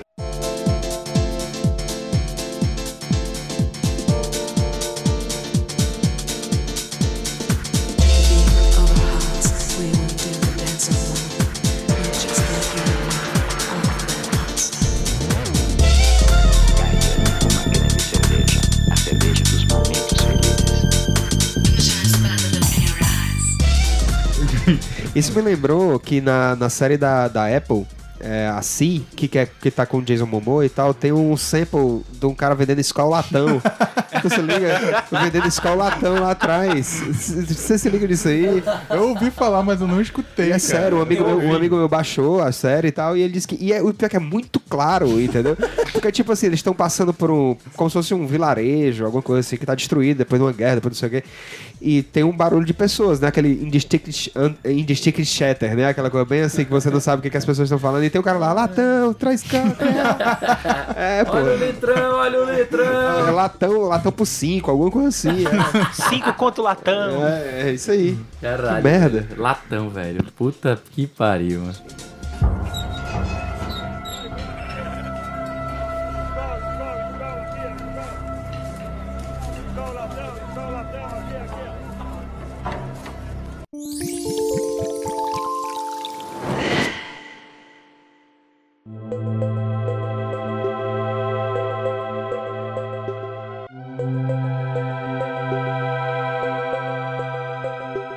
E agora, depois dessa época de 16 bits, é que, tipo, essa contagem de bits meio que desandou, né? Tipo, ainda teve o 64, teve 30. Sabe, de algumas pessoas dizem que o, o PlayStation é 32, outras dizem que não, já não tem mais essa contagem e tal. Mas depois também chama o Play 2 de 128. né? É, depois chama de 128. Então, tipo assim, a partir daí a gente sabe que o 64 é 64 bits. Mas o PlayStation, uns dizem que é 32, outros dizem que é 128, então foda-se. Acabou aí essa brincadeira Game Boy de bits. Advance seria igual o PlayStation 1? Por, por Pois isso? é, então. E aí. Pois é. Pois é, né? Apesar aí- de que eu, eu tenho a opinião de que o PlayStation é um grande, é, pra mim, é a epítome da pixel art. E Pois não, é. Não... O negócio é que essa geração foi muito interessante, porque enquanto o 64 prosseguiu ah, usando cartucho, utilizando um método até que, tipo, tradicional de sample, né? O PlayStation passou a trabalhar com CD. E aí, meu amigo, a brincadeira já era outra. A gente já podia ter outros tipos de, de, de material, né? De Veio o famoso. MIDI, né? Que era a, a, a mídia do, do- de música do, do PlayStation. Uhum. O, o MIDI, ele, o MIDI ele já existia ah, desde a época do Super Nintendo. Se eu não me engano, ele foi. O padrão MIDI foi criado, sei lá, em 1980 e poucos, não sei dizer a data exata. Aí ele começou a ser utilizado, acho que já no Nintendinho, para pro compositor começar a compor as músicas, só que ele ainda tinha que traduzir aquilo, aquele formato universal pro formato do console. Uhum. Ah. O MIDI era universal? É, a, ide- a ideia do MIDI era ser um padrão universal. Certo. É, pra, pra comunicação entre instrumentos musicais. Entendi. entendeu? Então, se tu, tu queria como- fa- compor um negócio que pudesse ser transposto, é mais ou menos como se fosse a versão ah, eletrônica sonora de uma partitura. Seria mais, algo mais ou menos nesse isso. sentido, né? Sim. É um pouco mais complexo Uhum. e tal. Tinha várias, tem várias coisas que podem ser representadas dentro do MIDI, a, a velocidade que você toca, Sim, sim. A, a nota, o instrumento, tudo. que tudo vai além do que tem num- num- numa Uhum. partitura. Isso, tudo aquilo é bem padronizadinho, mas a ideia é que, por exemplo, se eu tô com um teclado e ele é compatível com MIDI, se eu ligar ele no meu computador, que também entende MIDI, ele vai entender exatamente o que eu tô tocando ali, entendeu? Ah, então pra compor é uma mão na roda, né? Tu Exatamente. toca o que tu toca, ele já, já compõe lá, já, já, já facilita. Uhum. Ah, pra, quem trabalha profissionalmente com isso já era um negócio absurdo, né? Exatamente. Até hoje tá tendo revisão do padrão MIDI. Não sei se vai sair ou se já saiu o MIDI novo que tem suporte a mais coisas e tal. Que nem USB, sabe? É um Sim, padrão sim, universal. Entendi. Então é uma coisa que ainda, ainda hoje é algo extremamente relevante. Mas tu concorda que foi dentro do, do PlayStation que esse, que esse padrão de, de, de áudio ele começou a se tornar É, eu diria, que ele, relevante? eu diria que ele se tornou mais popularizado nessa época. Até porque é mais ou menos na época do Windows 95, né? Sim, isso. sim. Uhum. Que tem uma música de instalação 95, que ninguém nunca tinha ouvido. 95 porque e na 98, época, né? Na época que você rodava a instalação do Windows 95, seu drive de som não estava instalado. Então, É. tocava música que ninguém ouvia. É verdade, é verdade. Eles não pensavam nisso, né? Pois é. É, é engraçado isso. Seu computador já pode ser desligado com segurança. Nossa, velho. Caralho, vocês agora foram buscar no fundo do baú. velho. Saudades, cara. Sa- Saudade desse tempo. E olha que eu, eu brincava muito com aquelas, aqueles temas que tinham Uhum. músicas diferentes, tinham é, fundos de tela diferentes e tal. Mudava as cores do padrão do Windows, era bem legal. Tá? Sim. Pois então, no, na época do PlayStation 64, eu, eu vou tratar eles dois como é, de geração, tá? Não vamos mais falar de, de 16 ou 16 bits. A, a gente tem aí meio que a morte do chiptune, né? Não existe mais o chiptune. Ou ainda, ainda vai existir de alguma maneira. Ah, dentro do videogame, eu diria que sim, o, chi- o chiptune morreu. Não existe mais um chip ali dentro que sintetiza sons, né? É, praticamente a partir daí, toda música de videogame é feita Por sample. por sample, exatamente. Claro, ainda existe o, o robista ali que vai pegar e fazer ah, pra, pra vender ou pra compartilhar com a galera, chiptunes de fato, mas de forma comercial, sim, chiptune dentro de, do contexto de música de videogame não, não é mais usado. Passa de... E aí, então, as composições, elas passam a ser... Eu não sei se é a impressão, se é por causa da qualidade das samples que aumentou, se é por, causa, por conta do CD, ou seja lá qual for a tecnologia que permitiu isso. Eu sinto que nessa época as composições e a qualidade das músicas deu um salto absurdo, né? Tipo, Sim. você vê já músicas cantadas, como, por exemplo, I Am The Wind, do final de Castlevania Symphony of the Night. Uhum. Tem outras aberturas cantadas. A, a própria trilha sonora, acho que é talvez uma das melhores do mundo, que é a de Chrono Cross, né? Uhum. Que é um- uma trilha sonora maravilhosa. E em alguns, em alguns jogos você já começa a ver dublagem, você já Sim. começa a ver Sim. voice acting, Voice tipo Mega Man. Legends. Uhum. é, pra mim aquilo ali foi, quando eu peguei Mega Man Legends e vi que tinha voz ali, eu fiquei surpreso So- demais. so- sobre isso, é bom falar duas coisas: que o primeiro jogo com música cantada é bem mais antigo que Não, PlayStation. com certeza, mano. É o Psycho Soldier de arcade. Sim. Eu tô dizendo que, tipo assim, começa a É ficar aquele mais da- É aquele da popular. Atena? Da Atena, É. exatamente. Não, o meu, o meu, o meu, o que eu quis dizer não é que foi o primeiro, mas começa, você começa É, a ver fica os, difundido, os mais com difundidos. certeza, Isso já tipo- Uhum. começa a ficar mais popular, jogos que usarem isso. Aí você tem Metal Gear, que tem muito voice acting e tal. Já fica uma coisa muito mais presente. O uso da voz, talvez porque permite menos compressão, né? Sim. A compressão anterior, tipo, tirava muita qualidade e tornava até difícil distinguir o que estava sendo falado. É, é, é só, é só comparar, né? Tipo, antigamente no Super Nintendo, se você tivesse um cartucho Pica das Galáxias, ele tinha 32 MB, era caríssimo, Uhum. sabe? Aí agora um CD qualquerzinho 700 MB, entendeu? Então você guarda no mínimo 20 vezes ali o, o, o- espaço, né? Então você ganha muita coisa pra poder utilizar com, com música ali. E ainda assim existia muita compressão no, no Sim, PlayStation claro, 1. com certeza. Eu posso citar a trilha de Chrono Cross, que é uma trilha fenomenal. Se você for pegar o formato nat- nativo ali, o PSF, pra, pra poder tocar no seu computador, a música tem tipo 500 KB. Uma música inteira. Entendeu? Que é uma mágica, né? Aquelas, aquelas Sim. famosas mágicas de otimização. de- Exatamente. Eles estavam fazendo algo muito próximo do Super Nintendo. Era a mesma ideia, entendeu? Tipo, eram samples muito curtos, muito bem otimizados ali dentro. Só que eles tinham um pouquinho mais de espaço pra, pra trabalhar. Entendi, É, era uma entendi, questão de sentido. trabalhar com uma margem de erro muito pequena pra aquilo ali, né? Você tinha que deixar a coisa muito tight, muito, muito comprimidinha, Isso, muito isso. bonitinha dentro daquele, daquele espaço. Na verdade, assim, eh, hoje em dia com espaços gigantescos, como temos aí nos, nos Blu-rays e tal, não é toda empresa que se preocupa tanto com isso. Tanto que você vai, vai ver jogos que tem 100 gigas, que são jogos assim, caraca, não sei o que, nem então essas coisas todas. Tipo, e você vai ter alguns jogos, como por exemplo, Breath of the Wild, que não passa de 20, de 20 gigas. é, Acho que é até menos. Deve ser, tipo, faz tempo que eu, que eu deletei. Tu tá com o cartuchinho dele, né? né? Eu não É. sei, mas não passa de 30, não Sim. passa de E- 30 es- gigas. explicando isso de forma técnica, cara, a Nintendo tem pacto com o capeta. Tem, tem. É, de forma bem técnica. É, o, o Pokémon novo, ele tem o que? Dá pra você baixar ele com, sei lá, tem 9 GB? É 9 GB? 10 GB? É, uns 9 GB. 10 GB, pô, 10 GB pra um Mas assim, daquele... convenhamos a, a música desse último Pokémon de Sword and Shield, que é um, eu acho que é um assunto que a gente pode fazer um cast todinho sobre ele. É verdade. Vai ser desde Pokémon, É o Dexit, o Dexit, né? Não, não só sobre isso, mas tipo, tem músicas desse Pokémon que são do caralho e tem músicas que, que é um loop de 45 segundos. E não, é- foi, e, não, e não sempre foi assim, não? Mas, poxa, você tem um jogo de console de mesa e tem músicas que são extensas e bonitas e Esse músicas... é o meu problema de chamar o Switch de console de mesa. É, e você mais... Que você vai é querer, você vai né? querer esperar, você vai exigir uma qualidade de console de mesa e não é, né? Pra mim, é... Ou catedratismo. Mas nós, nós, nós digredimos. Digredimos de nós novo. digredimos Vamos lá, vamos lá, né? vamos lá. Eu vou- Voltando pro, pra essa época, vamos lá, tipo, 64 e Playstation e outros consoles da mesma época, Saturno, Saturno. e tal. O que, que vocês conseguem tirar, assim, dessa época Destacar, que vocês né? gostam? Assim, na verdade, eu acho que a partir dessa época a gente consegue até extrapolar mais, né? Não dá mais pra gente ficar... Só em uma música. É, não, não é nem isso. A gente não dá mais pra, pra seguir geração a geração, porque senão a gente ia escolher música pra É, caralho, exatamente, né? até mesmo porque é, é, a partir dos 32 bits, como a gente já começou a usar muito sample, a gente tem coisas muito próximas do que, embora a capacidade de armazenamento e de processamento dos videogames tenha melhorado muito, em termo musical, a, a qualidade que a gente escuta nas músicas do nosso dia a dia e, e- e na música comercial comum, ela se assemelhou muito já na época desses videogames. Isso. Então, já não é uma coisa que, que é muito característica. E que foi, que foi ficando uma coisa muito mais sensível. Na verdade, eu sinto mais, digamos, salto de qualidade, talvez. Não, não- eu não vou nem falar a palavra qualidade, mas eu vou falar a palavra de sensação sonora. Acho que talvez a diferença entre uma música sintetizada e uma trilha orquestrada. Talvez seja o que a gente mais sente hoje em dia. Porque você vai pegar, por exemplo, Dragon Quest 10, 11, que acabou de sair, né? Você vai jogá-lo, ele tem a opção de você jogar a, a trilha sintetizada ou jogá-la orquestrada. E aí você vai sentir uma maior diferença que não significa que é de maior qualidade ou de menor qualidade, né? Na opinião de vocês, como é que vocês veem essa questão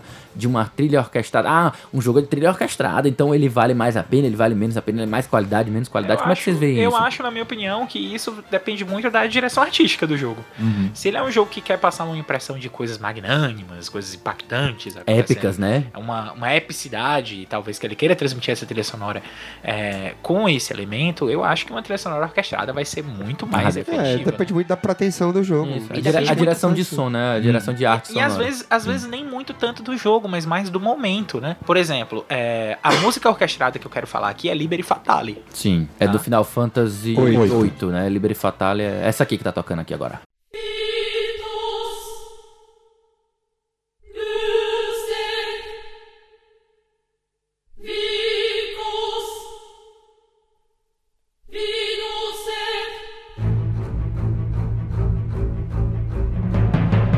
Ela não não é, é muito, como é que eu posso dizer? Ela não é muito bem vista porque ela vem depois de One Winged Angel, né? E, o- é. e One Winged Angel já é uma música que, tipo, que se tornou... Insta clássico. Insta clássico, né? Tipo, virou xodozinho de muita gente e tal. Então, assim, é- ela é uma música muito magnânima porque ela busca representar a- exatamente a introdução de Final Fantasy VIII. Ela tá, ela toca pra poder lhe apresentar o jogo. Então, a, a- Mas pra mim essa não é a melhor música de Final Fantasy. não, não é, mas é, É a que ele escolheu. É a que ele é, escolheu. a orquestra- Eu é- é uma das orquestradas mais marcantes de Final Fantasy VIII, né?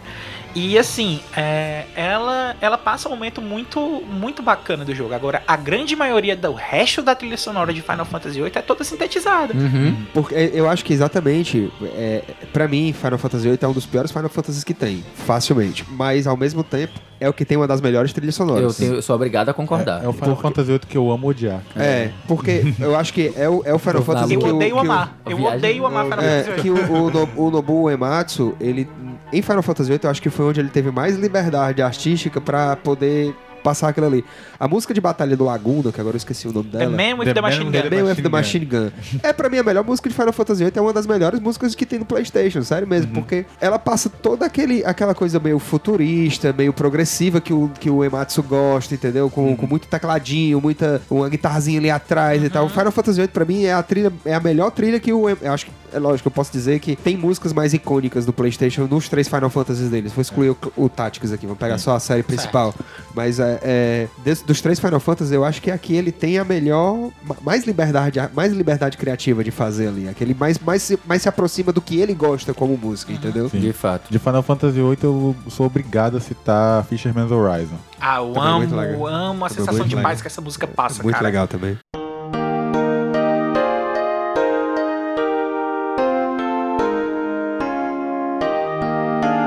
É a música mais Chrono Cross de Final Fantasy VIII. Eu, eu, eu confesso que, tipo assim, pra escolher uma música dessa, desse momento, assim, porque a partir daí, eu já não, co- como a gente falou, não tem mais como você fazer uma divisão de, de tipo, qualidade sonora, que era do 8 bits, que se tornou 16 bits, e a partir daí, tipo, o, ganhou o mundo. Do PlayStation pra frente, PlayStation 1, PlayStation 2, PlayStation 3, e aí os da Nintendo, os da Microsoft. tal. Hoje em dia, todo mundo mais ou menos no mesmo patamar, e aí o que vai diferenciar hoje, na verdade, é a questão da, da direção sonora. É O cara, a direção artística que o cara quer seguir. Ele, como o Caio falou, o cara quer colocar uma coisa mais épica, mais operesca, aí ele vai utilizar algo mais, mais é, orquestrado e tal. Mas ainda consigo sentir, o que eu sinto mais de diferença nisso é quando a gente tem uma trilha mais sintetizada e quando é uma trilha mais orquestrada, que é o que faz a maior disparidade, né? Você consegue, ah, separar, eu consigo identificar. Isso aqui é, mal, é, é assim, isso aqui é assado. Mas fora o resto, tipo, é muito difícil, né? E eu escolhi pra colocar com as minhas músicas modernas, digamos, né? Eu escolhi com muita dificuldade, né? Com muita dificuldade, porque tem o ST de Ace Attorney, né? Que é fantástico. Tem o ST de Guilty... Uma- Tem o, tem o ST de Guilty Gear. Puta que pariu, o ST de Guilty Gear é maravilhosa, né? Tipo, essa música nova Smell of Game é, muito, massa. É muito boa e é muito, Muito ruim, ruim. né? Cheiro do Agora, game. assim, assim, Daisuke Shiwatari, ele já não era um exemplo de fazer letra Não, desde o álbum, desde o álbum de Guilty Gear cantado. Cantado, é, não. músicas clássicas de Guilty Gear X cantado, as letras são horrorosas. É, não, é horroroso. Por mim, ele não compunha. Ele não compunha letra. Era Só só, toca, era mano. só, Cala só a boca e toca. Cala a boca e toca. Mas assim, eu escolhi Tragic Prince, de Symphony of the Night. Essa Puta música maravilhosa agora.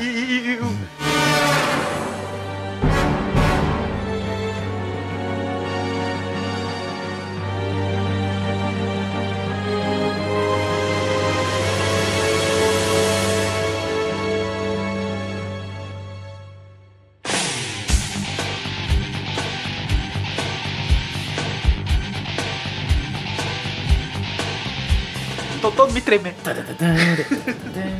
Não só ela, cara. Dance of Palace, Dance of Gold. Dance of Palace. Ah, Cara, me, me fazer falar de Symphony of the Night é perigoso. perigoso. é. é abrir os portões do inferno, É. onde tem um Cerberus. Se- Senão, daqui a pouco eu tô falando de todos os Castlevania. Cara, não, não, não me deixa começar a falar de Castlevania, não. Eu acho isso até uma piada meta, né? Porque tem o, o Backlog Game Club, né? O Luan faz parte da, lá do, da- do grupo. E toda vez que tem Castlevania, ou foi ele que, que, que, se- que deu como sugestão, ou ele vai votar em Castlevania. Castlevania. É mais, é mais forte do que É eu, mais cara. forte do que eu, né? Eu não posso falar nada também que quando sai Zelda, eu tendo a votar Zelda, mesmo já tendo jogado quase Zelda todos. Game Club, cara. Zelda Game Club. E qual é a música, Luan, que você citaria? Eu momento? citaria, é, mais por questão de. Se eu não citar, ninguém vai citar, sabe? Que é a música de Sega CD, cara. Sega CD. Sega CD tem um dos jogos mais fenomenais da história do universo. Shine Force 3. Eita. Não. Boa, mas não. Boa, mas não. Sonic CD. Sonic CD, E, maravilhoso. por- e por que, que eu me sinto moralmente obrigado a citar Sonic CD? Sonic CD, cara, ah, primeiro vamos explicar o que é Sonic CD. Sonic CD é o Sonic viajando através do tempo, certo? E aí cada, cada fase do, do Sonic CD tem a versão da música que toca quando você tá no presente, no passado, no futuro e no futuro bom, porque você pode mudar o futuro, entendeu? Futuro ruim e futuro bom. futuro ruim e futuro bom. Parece Dragon Sonic Ball, CD, né, mano? O CD do Sonic é coisado de droga. Parece coisa do de trocas. Por que mesmo, hein? Por causa desse negócio dessa viagem, cara. É muita viagem. Sim, é, cara, é, Uma é- viagem que o 2006, mano. é- é é nesse esquema, maluco. É o Sonic vai lá, ele passa umas pela plaquinha lá, entra no. Entra... É o Chrono Trigger do É, é o Sonic. Chrono Trigger do Sonic, ou seja, eu sou fã de Chrono Trigger. Chega o Sonic viaja no tempo. Past, future. Future. Aí, Oh, cara, tem Deus. várias coisas que vale a pena serem mencionadas sobre o Sonic CD. A primeira é o número de trilhas pra cada fase. O jogo tem, sei lá, 10 fases, não me lembro muito Certo. bem. Só aí nessa brincadeira você tem 40 músicas. Como certo? assim, mano? musiquinhas, 40 Antigamente. músicas. a- antiga, ah, é, é, entendi. só nessa brincadeira tem É porque 40 é uma músicas. música pra cada fase e nas quatro, Tem- nos quatro tem quatro tempos. versões quatro diferentes. versões, é. O- É, e, e- e outra coisa, no Sonic CD original, lembra que o Sega CD era um add-on, era um periférico Sim, um ali do- periférico do, do do, Genesis, Mega Drive. Era sabe? o, fa- o famoso ah, Megazord, Megazord, Megazord É, de Mega Tinha o, Drive. 32, Isso, tinha o você- 32X também, né? Que era um negócio. encaixava um em cima do outro, virava aquele Megazord ali. Eu acho que a minha mulher tinha um Sega CD, acho que os, os, os, os irmãos dela tinham comprado, e na casa dela tinha um Sega CD. Agora eu não lembro se era o Sega CD ou se era o, o, o Sega 32X. Eu acho que era o Sega CD. Aí, enfim, cara. é, Cara, Sega CD tem, um, tem uns negócios fenomenais. O que, o que eu me sinto obrigado a citar. As músicas do passado de Sonic CD. Olha, olha só que sacada fenomenal. Elas não são feitas com a qualidade de CD. Ah. Elas são feitas com o nossa. chip do Mega Drive. Ah, Que maravilhoso, irado. velho. Então, tipo, mas é um fake chip, né? Tal, ou é, Não, ou é de verdade. É de Ah, verdade, sim, é porque eu tá rodando no Mega Drive. Verdade. Entendi. Entendi. Como ele tá usando o Megazord, né? Ele tem acesso a CD, então tem as samples com E ele qualidade também de tem CD. acesso ao chiptune, ao, ao coisa do. Ele do- tem do- acesso à qualidade do Mega Drive, ele tem Chip acesso ao chip do- tune, o que é o chip Yamaha, Yamaha, né? Então ele, o cara Porra. propositalmente, pela uma das primeiras vezes que eu poderia, Que- poderia notar que isso, ele sensacional, propositalmente escolheu a qualidade retrô pra passar a ideia de que tá Sensacional, acontecendo no passado. É aquela coisa da música con- contando história, né? velho? Exatamente. Maravilhoso isso. Aí, segunda coisa sobre Sonic CD. A trilha sonora japonesa é completamente diferente da trilha americana. Por que razão? Não sei. O fato é, se você for escutar a trilha de Sonic CD, vamos supor que ela tenha 40 músicas, ela vai ter 40 músicas completamente diferentes na trilha americana. E E, as é duas melhor? são boas. Qual é a melhor? Eu prefiro a japonesa, mas eu conheço muita gente que prefere a americana. Porque tu é o Iabu, cara. É, eu sou o Yabo, tenho esse defeito. eu tenho esse defeito. Mas, o- cara, é fenomenal. Você pode até, cara, você pode até não gostar de Sonic. Você pode até não, Não, mas gostar eu gosto. de Sonic CD, eu gosto. sabe? Eu não vou mentir, eu gosto de Sonic. Eu, tipo assim, eu joguei muito, como eu falei, eu joguei Sonic 2, joguei Sonic 1, joguei Sonic 2, joguei, Uhum. joguei muito Sonic Spinball. Tipo assim, eu, eu não vou mentir que a, a partir que ele ficou 3D, eu Uhum. já não já passei a não gostar mais de Sonic porque eu gosto, gostava de Sonic 2D. né? Mas Uhum. quando saiu o Sonic 4, eu gostei. Sonic 4.2 com o Tails, eu gostei. O Sonic Mania, maravilhoso, ó. Maravilhoso. Uhum. Delícia. Delícia de jogo. Assim, o que eu tô falando é que, tipo, mesmo que você não goste de Sonic, tipo, uma pessoa que joga de Sonic e não gosta de Sonic CD, Não, é, eu im- confesso que não é exatamente a Pois minha, é. a minha. É, é impossível você escutar a trilha do sonora de Sonic CD e não pensar, caramba, que trabalho É um trabalho incrível, sabe? No geral, eu gosto, tipo assim, mesmo não gostando dos, dos Sonics 3D, a jogabilidade, que eu não gosto deles, porque eu acho que eles rápido demais, são muito focados em velocidade e, e absurda. Mas mesmo assim, eu ainda gosto muito da trilha sonora, especialmente a cantada com o Jun, Jun Takeuchi, Jun... Jun, Jun Inoue. Jun Inoue, isso. Jun Inoue, que ele que tem a, a Escape from the City, essa música aqui, ó.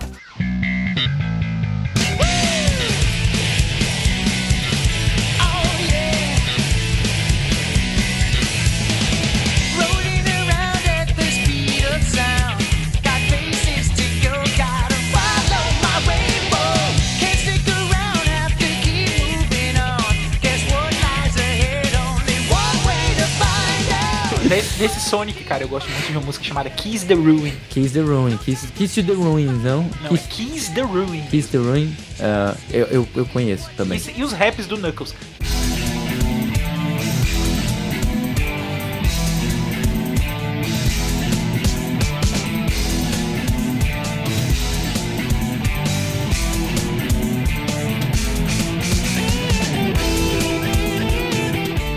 É, de Estamos a- coisa mais antiga, eu queria falar uma coisa que ninguém vai falar também, que é Yu-Gi-Oh! Forbidden Memories de PS1. Caralho. Eu Trilha joguei esse do jogo. caralho. É um jogo muito O jogo, é- o ruim. jogo é muito pai, então é grind, é um grind É desgraçado. porque, tipo assim, quem gostou, quem gostou, quem se apaixonou de, de por do Yu-Gi-Oh! jogando, seja lá no Game Boy, GBA, GBA-SP, que tinha com as regras oficiais, né? Que era o, o, O que era o World Tournament. o World, é o World Wide Edition. World Wide Edition. World Wide é. Edition. E antes tinha outro nome também, que era é, Eternal Duelist Soul. Eternal Duelist Soul. O Eterno Duelist Soul eu é aquele que, que é um RPGzinho que você vai andando também? Não, não, não. Ele é jogo de carta. É mais De ou menos como o, o Pokémon Card Game.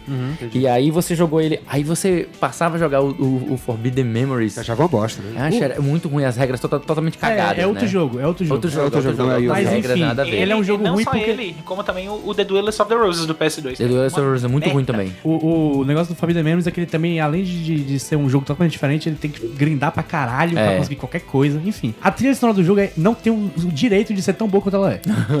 É, muito boa. É injusto, É né? muito boa. É injusto. Bota aí, por favor, a música do, do menu de fazer deck.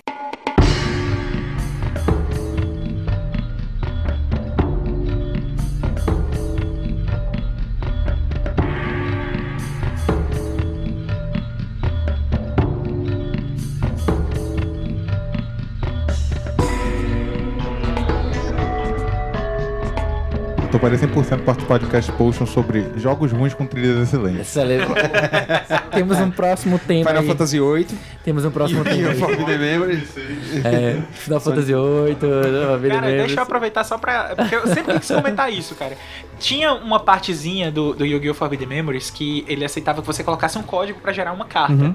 Vocês sabem onde é que vocês conseguiam achar esses códigos? Fliperama.com.br. Não, eu tô falando na carta mesmo. Se você tivesse a carta Ah, oficial é? de Yu-Gi-Oh! na parte de baixo da carta, Ah, ele tinha- um tinha um código número de oito serial. números. É. Um serialzinho de Pode 8 números. Você pegava o serial daquela carta e colocava lá que a carta gerava Ah, dentro você do podia jogo. fazer seu deck de verdade no jogo. né? É, É. só que você só podia comprar uma carta usando Assim, o mesmo usando serial. Se você serial. usasse o mesmo serial duas vezes, Ele não não funcionava. liberava. Vários- Era mais ou menos como em Monster Hunter, Monster Rancher, você podia Isso. colocar qualquer CD dentro do, do Cara, negócio, aí é- ele gerava um... Muito tempo eu pensei que isso era lenda urbana, mas aí de fato na, na casa de um amigo que ele tinha o PlayStation, a gente foi jogar o Monster Rancher. Aí botou o CD da Marisa Aí a gente- Monte lá. Isso, a gente pai testou dele. e, e dava tipo assim, porque eu pensei que era tipo assim, era aleatório e Se tal. for um amigo que eu tô mas- pensando, se É. for um amigo que eu tô pensando, o pai dele tinha uma coleção de CDs dos anos 70 Isso, pra frente. ele com mesmo. todos os estilos musicais. A gente Cara, saiu testando CD por CD. CD, foi- foi- A gente fez um catálogo num caderno de o que é que, que, é que CD cada gerava, cara. É- Era impressionante. Cara, o CD, um- minha mãe tinha um CD do Padre Marcelo, cara.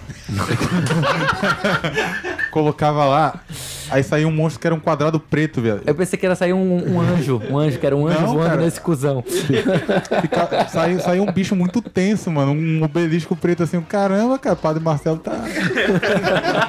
O negócio do Monster Ranch é porque ele, ele gerava aleatoriamente, mas tinha CDs específicos que davam monstros específicos, né? É, tipo, tipo, um da- eu lembro que tinha um da Mariah Carey, um do Metallica e outros, etc. O do, Nossa. do E tinha um CD Gear- perdido, um CD perdido que era raridade, né? Era que, tipo, era um CD que ninguém, todo, todo mundo tinha acesso. Aquele jogo da...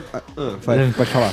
eu tô brincando, eu vim inventar uma o lenda o- urbana aqui. O do Metal Gear Solid, que se você colocasse o disco 2 do Metal Gear Solid, ele gerava um gabu, que ele tinha uma camuflagem e uma bandana. Que foda. É, que Ah, massa. então tinha uns easter eggs, assim, tinha uns de, quem, easter de eggs. quem era esse jogo? Quem foi a produtora desse jogo? Ah, é, não me pergunte. que Bandai, Era não. Bandai. Devia ser Bandai, Bandai. porque esse jogo de anime era tudo Bandai, né? Bandai. Mas no, Ranch não era jogo de anime. O jogo era, era Eu acho original. ou é Bandai jogo ou é original, Kenko. né? É um negócio assim. Ah, Deixa eu dar uma olhada. Não sei, não, eu não sei. Deve ser deve, Tecmo. ser Deve ser Tecmo, É, é, deve ser Tecmo. talvez. Enfim, Yu-Gi-Oh! Aí eu, eu separei aqui também era Castlevania, né? Drácula Castle. Dracula's Castle. Excelente. E eu queria destacar trilhas da Nintendo a partir do, do GameCube pra frente. Tem muitas muito boas, principalmente as do Mario, que eu sou apaixonado pelas trilhas do Mario. Delfino Plaza, ó, coração. Mario 3D World, é, Double Cherry Pass. Essa aqui, ó.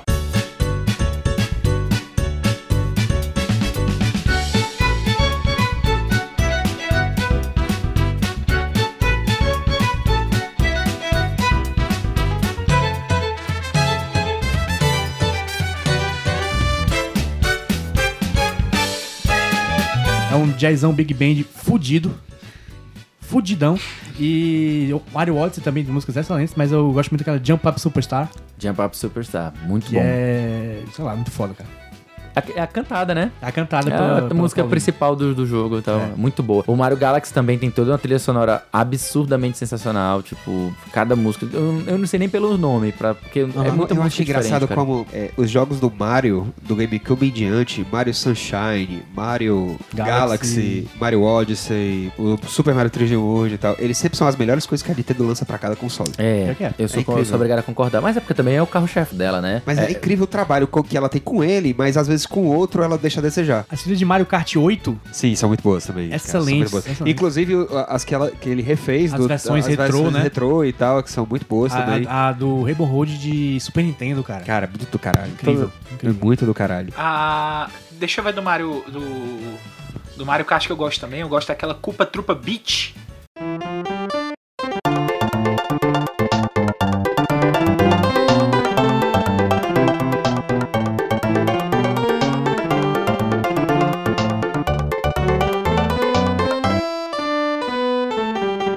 De qual? Tararara, tarará. Sim, Ah, é do 64. Não? Não, Não, Super Nintendo. Nintendo, Nintendo, verdade. Acho que é o primeiro tema de praia do, do Mario Kart. Era Sim. muito, muito massa. É. A do. Outra de. de do, do Super Nintendo também que eu gostava era a que remetia para as planícies de chocolate, Uhum. que é uma pista zona dirt. Uhum. É, Chocomountain. É, pronto. Choco Mountain, Choco Pronto. Mountain, muito Jogou bom. até do 64. Muito Tem, boa. tinha no 64 É, também. Chocomata 64, mas tinha a, a de chocolate Super no Super Nintendo também. E ele falou de- antes de, de orquestradas, eu, tá- eu me lembrei imediatamente de Shadow of the Colossus. Cara. De também, tu falou do Dragon Quest, eu lembrei do Dragon Quest 8, que na versão americana de Dragon Play Quest 8 é muito 2 legal. é, tinha tanto versão. Tinha tanto música sintetizada, mas também em certos momentos tinha músicas orquestradas. A música de batalha, principalmente, que é Warcry, Sim. incrível. É, E, e- e você ouve, e, e como ele é gravado, você dá pra, sei lá, você se sente dentro de um, de um teatro ouvindo a, a música. Porra, é boa assim mesmo. É, porque, sei lá, tem um, um eco, uma coisa específica, não sei ah, o que é, é. que você se sente num, num lugar ouvindo a orquestra. Muito Entendi.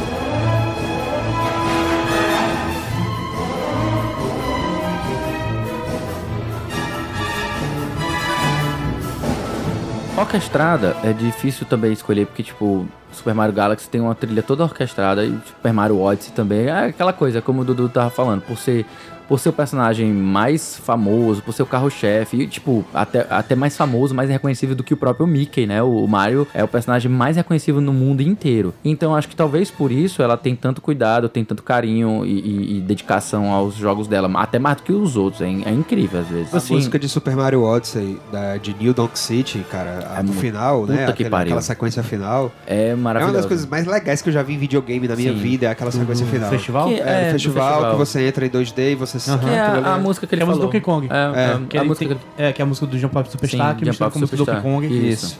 Muito bom. Agora, tipo assim, pra, pra dizer mesmo a minha favorita que eu vou colocar aqui, eu vou colocar Babaieto, que é a música. É, tipo, a música de abertura do Civilization 4.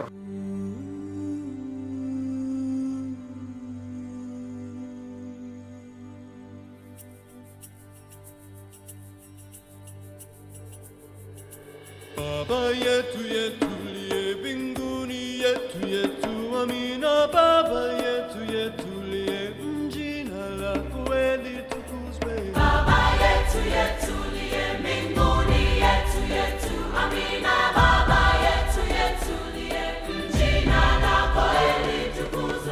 Tem uma história bem, muito legal em relação a ela. É que eu, eu Caio e um amigo nosso que é o Elvis.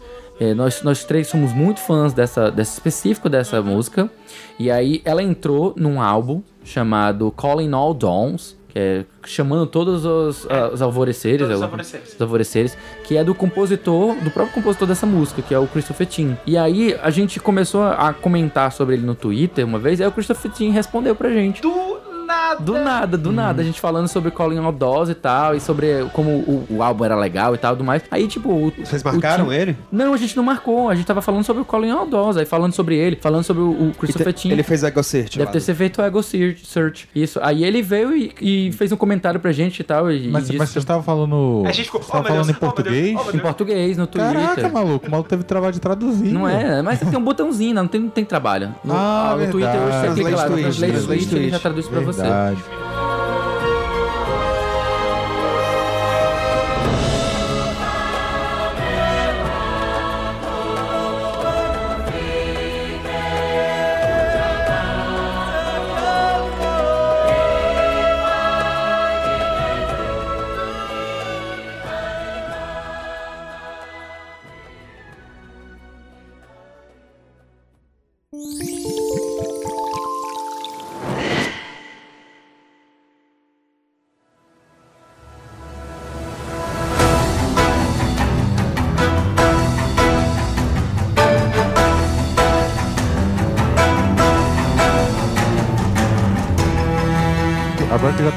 Liberado, já pode falar as músicas mais recentes. Eu gostaria de citar Hollow Knight, cara. Cara, Hollow Knight é bom pra caralho. Hollow Knight, a música. Não tô com o nome aqui porque eu tô falando de cabeça, mas é a música que toca quando você enfrenta. Spoiler alert. É quando você enfrenta o Hollow Knight. Entendi. Ok? Ah, e aí essa música tem um momento fenomenal que durante a batalha você, você começa lá, você, você é o personagem principalzinho ali versus o Hollow Knight. E é uma música que ela começa com uma música de chefe, super tensa e tal. Você enfrenta a si mesmo.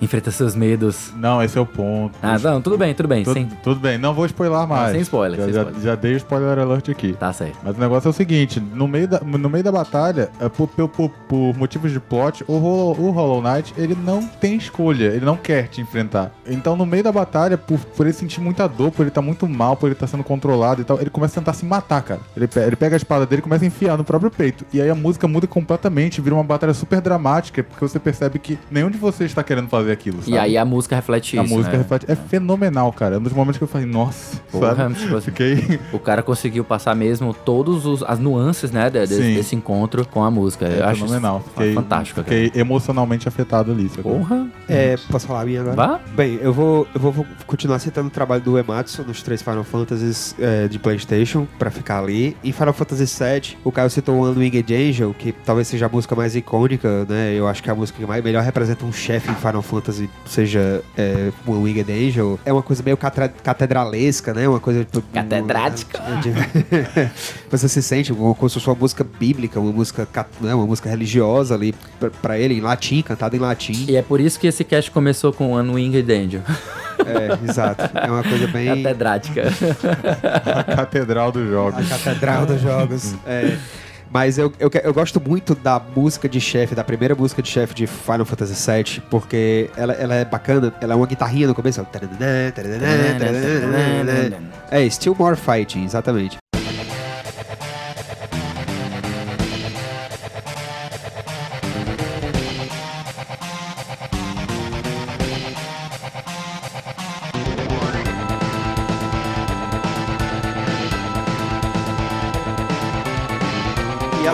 Ela vem com depois. Que é muito bacana. É um midzão bem É um safado. midizão bem safado, mas é muito legal porque ele, ele lhe empolga. O, o- o legal de Eu, Final Fantasy. eu acho massa que a versão, a versão do Final Fantasy VII pra PC, porque literalmente é a trilha sonora toda de mid, né? Uhum. Então, tipo, é, é quando eu falo mid safado, é que realmente é um midzão fato é um safado. mid safado. É de mid mesmo. Exatamente. é, é uma música que sim. Final Talvez Fantasy porque VII, seja 8. midgar. Corta, corta, edita isso aí, edita. edita essa porra, por favor. É, o legal das músicas de Final Fantasy VII, de, até Final Fantasy VIII, as músicas de chefe, elas são músicas que empolgam, sabe? Tipo assim, caramba, essa, essa batalha é diferente. Essa Sim, batalha sim, precisam sim. né, ficar na, na ponta da cadeira pra, pra, pra lutar e tal. O legal da de falar da, da trilha de Final Fantasy VII é que Final Fantasy VII ele é uma coisa que. Ele é um jogo que tem uma identidade muito bem, muito bem construídazinha, mas ele vai do steampunk, né? Do futuro meio pós-apocalíptico e cheio de poluição, mas ele também tem uma partezinha que é meio medievalzinha, nas cidadezinhas e tal. E tem. e ao mesmo tempo você vai numa mansão onde você acha o Vincent, que é uma coisa meio draculesca. Meio e de horror, né? É, meio de- e ao mesmo tempo você tem a Gold Salsa, que é uma música chatíssima, mas que é muito muito bem feitinha, né? Porque ela no looping, depois de um tempo, você fica, puta que pariu, não aguento mais Não ouvir aguento mais ouvir essa porra. É. Não, não Ah, aguento, mas, não aí, aguento. mas aí não é culpa não da aguento. música, né, cara? Não, é, é do, é, Pô, do, é o do game designer que faz você ficar farmando chocobo ali Puta merda, 130 hora. Tem uma também, tem uma parte muito maravilhosa que eu gosto, que é quando você chega em Costa del Sol, né? Que é, Costa del Sol é uma das músicas mais que é meio, legais é da- meio, da- meio piratesca, né? De- é meio, meio, uma, Eu acho que foi- meio de pirata. E Final Fantasy VII, ele. Não, não que não tivesse antes, mas ele meio que redefine a questão de tema do personagem. Porque a Ares tem um tema muito. O leitmotiv, muito- né, que você? Exatamente. é. Cada personagem tem um temazinho muito claro. O Tifa tem um tema muito Pra claro. ser sincero, pra ser sincero, eu, eu não, não, não acho que seja o Final Fantasy VII a melhor, o melhor exemplo desse, dessa questão do leitmotiv. Pra mim, o, o Ocarina of Time, ele ainda é mais icônico nessa Não, questão, claro, sabe? é, com certeza. Eu acho que da, da época mesmo, assim, da- do- desses anos 90, 95 em diante, é, é, são os que esses jogos começam a, a ter essa questão de uma trilha mais pessoal pra determinadas situações e personagens. É, o 8 eu já falei, The Man of, with the Machine Gun, que é uma música espetacular, sensacional, mas Final Fantasy VIII realmente tem uma OST muito boa. É, isso é verdade. E Final Fantasy IX, pra mim, Final Fantasy IX é o Final Fantasy definitivo. É aquela é a fantasia medieval definitiva. Sim. É uma história muito bem construída, muito bem costurada. Eu já vi de- essa frase Tanto- várias tanto que vezes, foi- de várias bocas diferentes. Tanto É. que foi a- o último medieval mesmo, né? É, Até foi o hoje. último medieval, medieval. Assim, teve o, o 11, sei lá, que era. Não, mas aí os MMOs. É, o 14 também é O bem. 14 é, também, o 12, 12 é tipo mais ou menos também. É porque quando O- o entra em 12 MMO, quando Mas o entra em é MMO é o já é uma coisa. Eu, acho, eu sinto uma coisa muito mais complicada quando você vai falar de MMO. Por ter gente demais, às vezes, ou às vezes gente de menos. Você vezes, se, você se descola um pouco do, do, do, do Da tema, narrativa, da né? narrativa. Isso, é. exatamente. E como você se envolve em outras atividades, a- às vezes em grupo, É. é, não sinto que é a mesma coisa que você tá jogando um RPG tradicional, em que você tem aquela historiazinha bonitinha e tal, você vai até o final. Mas Final Fantasy IX, ele tua- tem- E ele- a tua, é, é o isso Final tô- Fantasy IX que tu vai tirar a tua Eu vou, eu vou falar algumas músicas, é. Final Fantasy IX, ele tem essa, essa, essa coisa medieval, mas ele também tem muitos temas dentro dele, né? Eu acho que a cidade, a- a- o tema de treino é muito massa. E tem uma música que só toca uma vez, que é no comecinho do jogo, eu acho que só toca uma vez, no duelinho de espadas en- entre o Zidane e o, e o Blanc, que é Vamos lá Flamengo. Vamos lá, Flamengo. Vamos lá, Flamengo. Vamos lá, Flamengo. O caralho. Como vamos? Que é, que é o, vamos? Vamos lá, o Flamengo. puta do bolero, sei lá, tango, alguma coisa assim, que é um violãozão. É um flamenco, e- né? É um flamenco. É um flamenco, exato. É, mas é porque eu tô tentando te- ver se o ouvinte. É porque, ali- é porque, tipo assim, o título É guitarra itali- espanhola. É uma, é uma é guitarra espanhol. espanhola com as. aquelas. Castanhola. Castanholas. O, o, o Nobu Ematsu tem essa mania de, tipo, meio que dizer o gênero da música na música que ele É. tá fazendo, né? Tipo, as músicas de Chocobo tem lá Aloha de Chocobo. Funk do Chocobo, tem. Fanfarra da vitória, né? Sim. É, Ele, gosta de falar o gênero das coisas que, que É. compõe, sabe? É É, tipo o- é o meme dele. Não entendeu?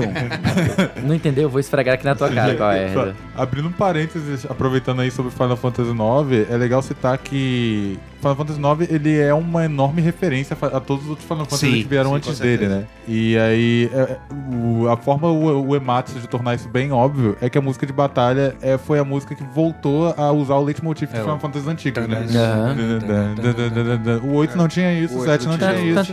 E aí ele trouxe de volta pra dizer, olha, isso é um Final Fantasy antigo, sabe? Isso, exatamente. É, todas as tropes de Final Fantasy até o 9 estão presentes em Final Fantasy. Aham. Tudo, tudo, tudo. Cristais, os, os demônios elementais eventualmente aparecem. É sempre, sempre aparecem, na verdade. O, né? o vi- vilão, o vilão levemente Mage, homossexual. O vilão levemente homossexual. que tinha no 2, né? Que era o imperador do 2. Eu diria, eu diria homoerótico, acho, que, acho que é É, mais. a questão do, da- de- do personagem principal não ser exatamente quem você pensa que ele é, Sim, entendeu? Tem tudo, tem toda a trope que tinha até ali. Essa é- tropa, essa tropa, inclusive, eu acho, tipo assim, até meio batida, sabe? Você Não, vê- mas na época, pô, em come- 99, Não, foi, foi costurada de uma maneira tão legal, tão muito bem desenhadinha, que ficou muito massa. Mas ao mesmo tempo eu achei que, tipo assim, quem jogou muito Final Fantasy chegava assim, ah, tá vendo? Ah, esse aqui tão, o jogo tá dizendo que esse aqui é o vilão. Não é. É. É alguém que vai aparecer lá nos, nos 45 do segundo tempo. que é o Necron. Isso era um meme que a gente Sim, chegou. Era um meme- Era, era um meme do Eu Mega lembro, Era um meme do Mega eu Post, o lembro. Necron era um meme do Mega Post. Cara, É. tem, tem um ódio Viagem daquele bicho Lua. até hoje. É porque precisava ter uma batalha final com algum bicho gigante lá. lua. Tá bom, e na lua, e na lua, e na lua, E né? na Lua, tem, é. tem que viajar pra outro planeta. Lua, tem que inclusive, ter é um, é um meme Final Fantasy, né? É, Lua. Lua também é um meme Final Lua, Fantasy. Desde é. o 4 aí diante é um meme Final Tem que, tem que parar na lua, momento né? tem que decidir, vamos pro espaço. no Final Fantasy VII, no. Final Fantasy VII eles não fazem isso, né? O espaço vem pra Mas, terra, né? mas o. Mas, é, mas, mas o, o Neo Você luta barra, numa cratera, pô. Mas o Neo Barramute dispara o laser Não, dele da tudo lua. bem, tudo bem, mas Sempre você- tem alguma coisa assim. Você não, não tá na lua, mas você luta numa cratera, né? Porque a, a, a É, North Crater e a isso. luta final contra o Sephiroth é dentro de uma cratera, É, né? e, e detalhe que o Sephiroth lá, a forma final dele, ele usa lá aquele ataque dele que eu esqueci o nome, que Supernova. aparece até. Supernova. É, é, parece até. É igual MC ao quadrado na tela. É, não, é, é o meme da, é o meme da Nazaré que aparece atrás dele. Nazaré No fundo. Exatamente. Aparece o meme da Nazaré atrás, aí ele. Pum. Parece o universo, a Nazaré pensando, aí pronto, aí já, já brinca ali com o espaço ali. Nazaré com asa só ali. Exatamente. Era muito. One, é, one Winged de Nazaré. Nazaré. aquela banda lá. Nazaré.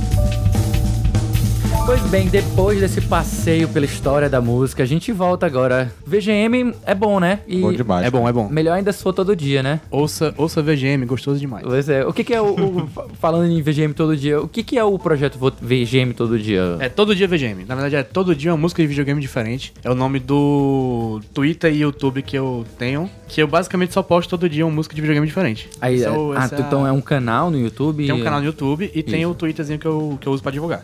Ah, tá. É, Pra eu- manter tudo no mesmo lugar e aí tu sai com. Ah, interessante. Eu ia até te perguntar. É, porque senão a- a- canais deletam Sim, e perde sim. tudo, né? Eu já tenho tudo num canal só. Inclusive, eu já vi isso acontecendo. Eu, eu- ao- quando a gente foi falar, eh, combinou de falar sobre esse tema de Cast Potion, sobre chiptune, sobre tal, eu fui atrás de, de saber quais eram alguns consensos de pessoas que achavam, ah, sensacional essas músicas de, de coisa. E procurei alguns sites assim, ah, The Best, eh, Chiptune Mas Music. é tudo uns link quebrado, né? Pois é, acabei me deparando com algumas músicas que estavam com link quebrado. Aí, Uhum. tipo assim, eu queria até ouvir pra saber se já tinham ouvido na vida, se em, em sendo usado em algum podcast, ou sendo usado em algum, algum programa de YouTube, que a galera, a galera gosta de usar esses, essas músicas, e vi realmente esse problema de muitos links quebrados. Então, tipo assim, o, o propósito inicial é você colocar todo dia, todo dia tu faz um upload de uma música de, de VGM e tu divulga ela no Twitter. Isso. É isso? Isso. Isso tu faz sozinho, é um colaborativo? É, eu e meu amigo Arthur Bastos, a gente trabalhava junto, era o dia todo conversando sobre música de videogame. Eu falei, macho, queria fazer, tipo, postar todo dia música no, no Facebook, sei lá. Aí ele, por que tu não faz o canal? Porque ele, ele, ele já conhecia um, uns canais que faziam, tipo, catálogos, né, parecidos. Sim, Aí eu, tá, bora fazer isso aí junto, bora, a gente fez. fazer nossa versão. E aí tá aí há 996 dias. 996 De hoje. dias. Porra, três anos e. Não, é, três Começou em anos. 2017. eu É, acho. então já vai, pra- já vai terminando o terceiro ano. É. Aí falhamos uma ou duas vezes, mas no outro dia eu posto duas. Pronto. Ah. Resolvido. Resolvido, resolvido. É, eu acho isso muito massa. pro- Esses projetos diários são, são uma coisa muito interessante que eu acho que, tipo, é dedicação e tal. E, e, tipo assim, quando vocês pegavam pra conversar sobre VGM, o que, que vocês papeavam? Qual era, qual era o. Tipo assim, ah, vamos conversar sobre VGM. Tipo, Ah, é só aquela coisa, ah, que tu ouviu essa aqui, é muito massa. Ouve Ah, essa aqui, isso aqui é muito massa. Então é mais a troca de referências mesmo do que, ah, conversa, isso aqui é música, não sei o que. Não é um papo mais ou menos como esse que a gente. É muito técnico, falou. porque nenhum de nós dois somos músicos, Não, né? entendi. Não é só coisa de fã mesmo. Sim. Era mais até questão de experiência, sabe? Às vezes Uhum. eu, eu fico com vontade de conversar assim só pra testar. Ei, essa música, ei, essa música era massa, eu escutava não sei o que, não sei Pois que. Aí, mas é, é massa. Pois é. E qual é o link do projeto? É? Vixe, aí complicou. Link no post. Link porque no eu não post. sei o link do, do canal de YouTube, é uns link bizarros. Mas tu procurar pelo YouTube, como é que tu encontra? Todo dia VGM. Todo dia E no, VGM. e no Twitter é arroba todo dia VGM ou procurando por todo dia uma música de videogame diferente. pronto. Aí, aí Isso lá é no baseado, YouTube... isso aí é meio que inspirado em outras. Em outras É, todo outras- dia alguma coisa diferente. É, toda uma coisa diferente. Todo dia uma foto do. Do, Do Faustão. do Faustão Negro. negro. Todo dia uma foto do Faustão se assustando com a churrasqueira elétrica. É. Coisa assim, diferente. Deu um contexto é- diferente. é. Eu já vi essas coisas também e tal. E assim, tu só faz postal, tu separa às vezes em algumas playlists temáticas ou alguma coisa Não tem assim. playlist, mas tem semanas temáticas de vez em quando. Então, mas tem que perceber, você tem que se ligar. Você tem que se ligar. é. Mas eu já dei Não- sugestão não pro é JP uma Aí, vez. Já rolou, já postei a do E era Doom de essa- Super Nintendo. Era exatamente essa pergunta que eu ia fazer. Se, se rola, rola sugestão, a galera que tá... pô, o negócio que eu peço é assim, me escreve pelo menos uma frase sobre a música ou o jogo, porque eu, lá no YouTube eu coloco uma descriçãozinha. Uhum. Então sempre eu tenho, eu coloco uma coisa, alguma coisa escrita. Pode ser qualquer besteira, mas se quiser me mandar, Essa música é massa. é. Essa música é massa, aí escuta essa música aqui. Ei, Mas JP, aí, escuta aí, aí é putaria também. Mas é tipo alguma coisa assim. Não tem, mu- tem muita exigência, não. Essa música é Massa. shows. Massa. Aí, todo, aí todo, do- todo domingo eu tento postar uma música que não é nem minha, nem do Arthur. Aí, e assim, pra finalizar agora, agora o nosso assunto, até infelizmente o Caio teve que sair, eu queria perguntar pra vocês o que que faz vocês gostarem de VGM? Por que que, o que, por que que vocês, assim, ah, tem tanta música pra escutar, por que que eu vou parar pra escutar VGM e não qualquer outra coisa? É mais pelo feeling, é pelo quê? O que que vocês sentem de específico? Eu vou, eu vou no que a gente tava conversando sobre Chrono Trigger. Eu acho que é a, a- como a, conver, a música conversa, tá, tá bem dialog, tá dialogando bem com a direção de arte e com o, o mote do jogo. Eu acho que pra mim uma boa trilha sonora é essa. Eu acho que não só pra videogame, pra filme também, pra qualquer outra coisa que, que envolva música e visual. Pra mim é, é importante que a música esteja muito bem colocada dentro do, Eu- do eu- contexto do jogo. Eu achei massa a sua resposta, mas eu acho que não era exatamente Ah, o o que que, eu você- queria me referir. Não, mas o que faz uma boa Pronto. trilha sonora Não, é exatamente mas isso. não é Mas isso quer que eu saber o que, que te faz ouvir a É, música exatamente. fora, né? O que te faz é que tu tá no teu dia a dia, tu tá aqui no, tá Trabalhando. no trabalhando, no carro, no trânsito, e diz assim, ah, em vez de ouvir aqui uma playlist que eu tenho aqui de músicas de forró, por exemplo, ou de rock, de metal aqui, eu vou escutar VGM. Ah, tu nostalgia. Mais nostalgia. Nostalgia. Pronto, era, era exatamente essa. É, música sobre evocar sentimento, né, cara? Uhum. Então, a música do, do- de videogame, ela tem uma certa vantagem que ela tá sempre associada a algum momento Alguma que você... Sim. Isso. Tipo, uma, uma música que você jogou, tipo, por exemplo, até hoje, se eu for parar pra escutar, Chrono Trigger, eu vou lembrar da época Sim, que eu jogava sim. Chrono Trigger, sabe? Eu acho até engraçado porque é o seguinte, existem algumas playlists na internet, né, que você pode baixar, e muitas dessas você não vai, vai ter muito jogo lá que você não jogou. Existe a famosa VIP, né, VIP Aércia, né, que é, é Videogame Internet Playlist, Interwebs Playlist, que era, ela ficou muito famosa uma época, que era, era um- uma playlist colaborativa que um grupo fazia, e ele fazia o player, se não me engano, era em Flash, né. Aí qualquer pessoa poderia acessar o link, o VIP Aércia, Video, Videogame Interwebs play- é, Playlist. E tinha uma seleção muito boa de, tipo, muito extensa e muito boa de VGM. E eu me pegava várias vezes, é, botando pra, pra ouvir, e era muita música que eu não conheço, muito jogo que eu não joguei, tipo, uns Ace Combat, uns RPGs que eu nunca ouvi falar e tal. E tipo assim, eu gostava de chegar aquilo, mas eu nunca parei pra pensar por que que eu ia atrás desse tipo É. de música. Eu mesmo, eu posto muita música de jogo que eu não ouvi, de jogo que eu não joguei. Porque se for postar só o que eu joguei, fica, eu fico me repetindo. muito Fica, Fica muito, é, fica muito... repetitivo demais. Aí eu, eu, eu- Ninguém jogou tudo nessa vida. É, é, cara, né? É impossível. aí eu, eu procuro ouvir música nova pra postar no canal. Uhum. E eu também eu gosto, não sei, eu gosto de música instrumental, geralmente. Ah, isso é. No videogame geralmente é. Sim. E, e além, como o Dudu falou que sempre tem a música tem relacionada a alguma coisa, mesmo sem ter um contexto, você meio que entende o que tá, o que tá acontecendo, é, só pelo até o porque feeling da música. O storytelling como o, o- a narrativa, né? Que a música ela, ela tem de fazer, porque ela tá dentro de um contexto, obrigatoriamente, dentro de um jogo. Então, inevitavelmente tem isso. Tipo, você vai selecionar músicas de batalhas. Aí você vai fazer uma playlist só com música de batalha. Todas elas são animadas, todas elas são rápidas. Tem a todas elas- vibe, digamos. Isso, exceto se- quando é boss battles. Se você Sim. colocar boss battle, então elas vão ter já um clima mais épico. Já vai ter um. vai invocar outro sentimento. Então é, é isso, é, é uma, é uma boa, um- uma boa intenção pra você escutar. Eu quero evocar sentimentos. Quero músicas que conversem com o coração sem voz, né? Então é interessante também isso. É, Eu não, não tinha parado pra pensar. Eu acho que, na minha opinião, tipo assim, na minha experiência, eu paro pra ouvir VGM muitas vezes porque eu, quando eu era menor, eu gostava muito de música clássica. Uhum. E eu sinto que música clássica, é, a música clássica moderna, ela inevitavelmente ela conversa com videogames, né? Porque é música instrumental, música clássica dificilmente tinha voz e tem essa questão de, de vários instrumentos, de, de ser uma coisa que vai caminhando, de ter um, é, como é que eles chamam, é, a música ela tem estágios, né? Ela tá, tem etapas, ela chega num momento e vai passar pra outra. Eles chamam de andante, de de vib- é, vibrante, alguma coisa assim, nem, nem sei, é uns nomes, uns nomes italianos. Eu não sei decorar esses, essas coisas, Vamos, andágio. vamos lá, Flamengo. Vamos, é. Vamos lá, Flamengo. Essas coisas. E, e eu acho engraçado também como a questão de referências, né? Como a gente tem uma variedade muito grande de, de compositores e de vários jogos diferentes, então tem muitas referências diferentes. Tu vai pegar uma música, sei lá, de um jogo de guerra, ela vai ter umas referências bem, mais tipo assim, bem, bem épicas e ao mesmo tempo, ah, digamos, melancólicas, né? Pra, pra essa guerra e algumas outras já são mais, mais com muito batuque, né? Com muito tambor pra evocar um momento de, de combate, né? Então, eu acho que inevitavelmente passa por essa questão de, de sensorial, né? Muito bem. Vamos pro recadinho da Paróquia Gamer.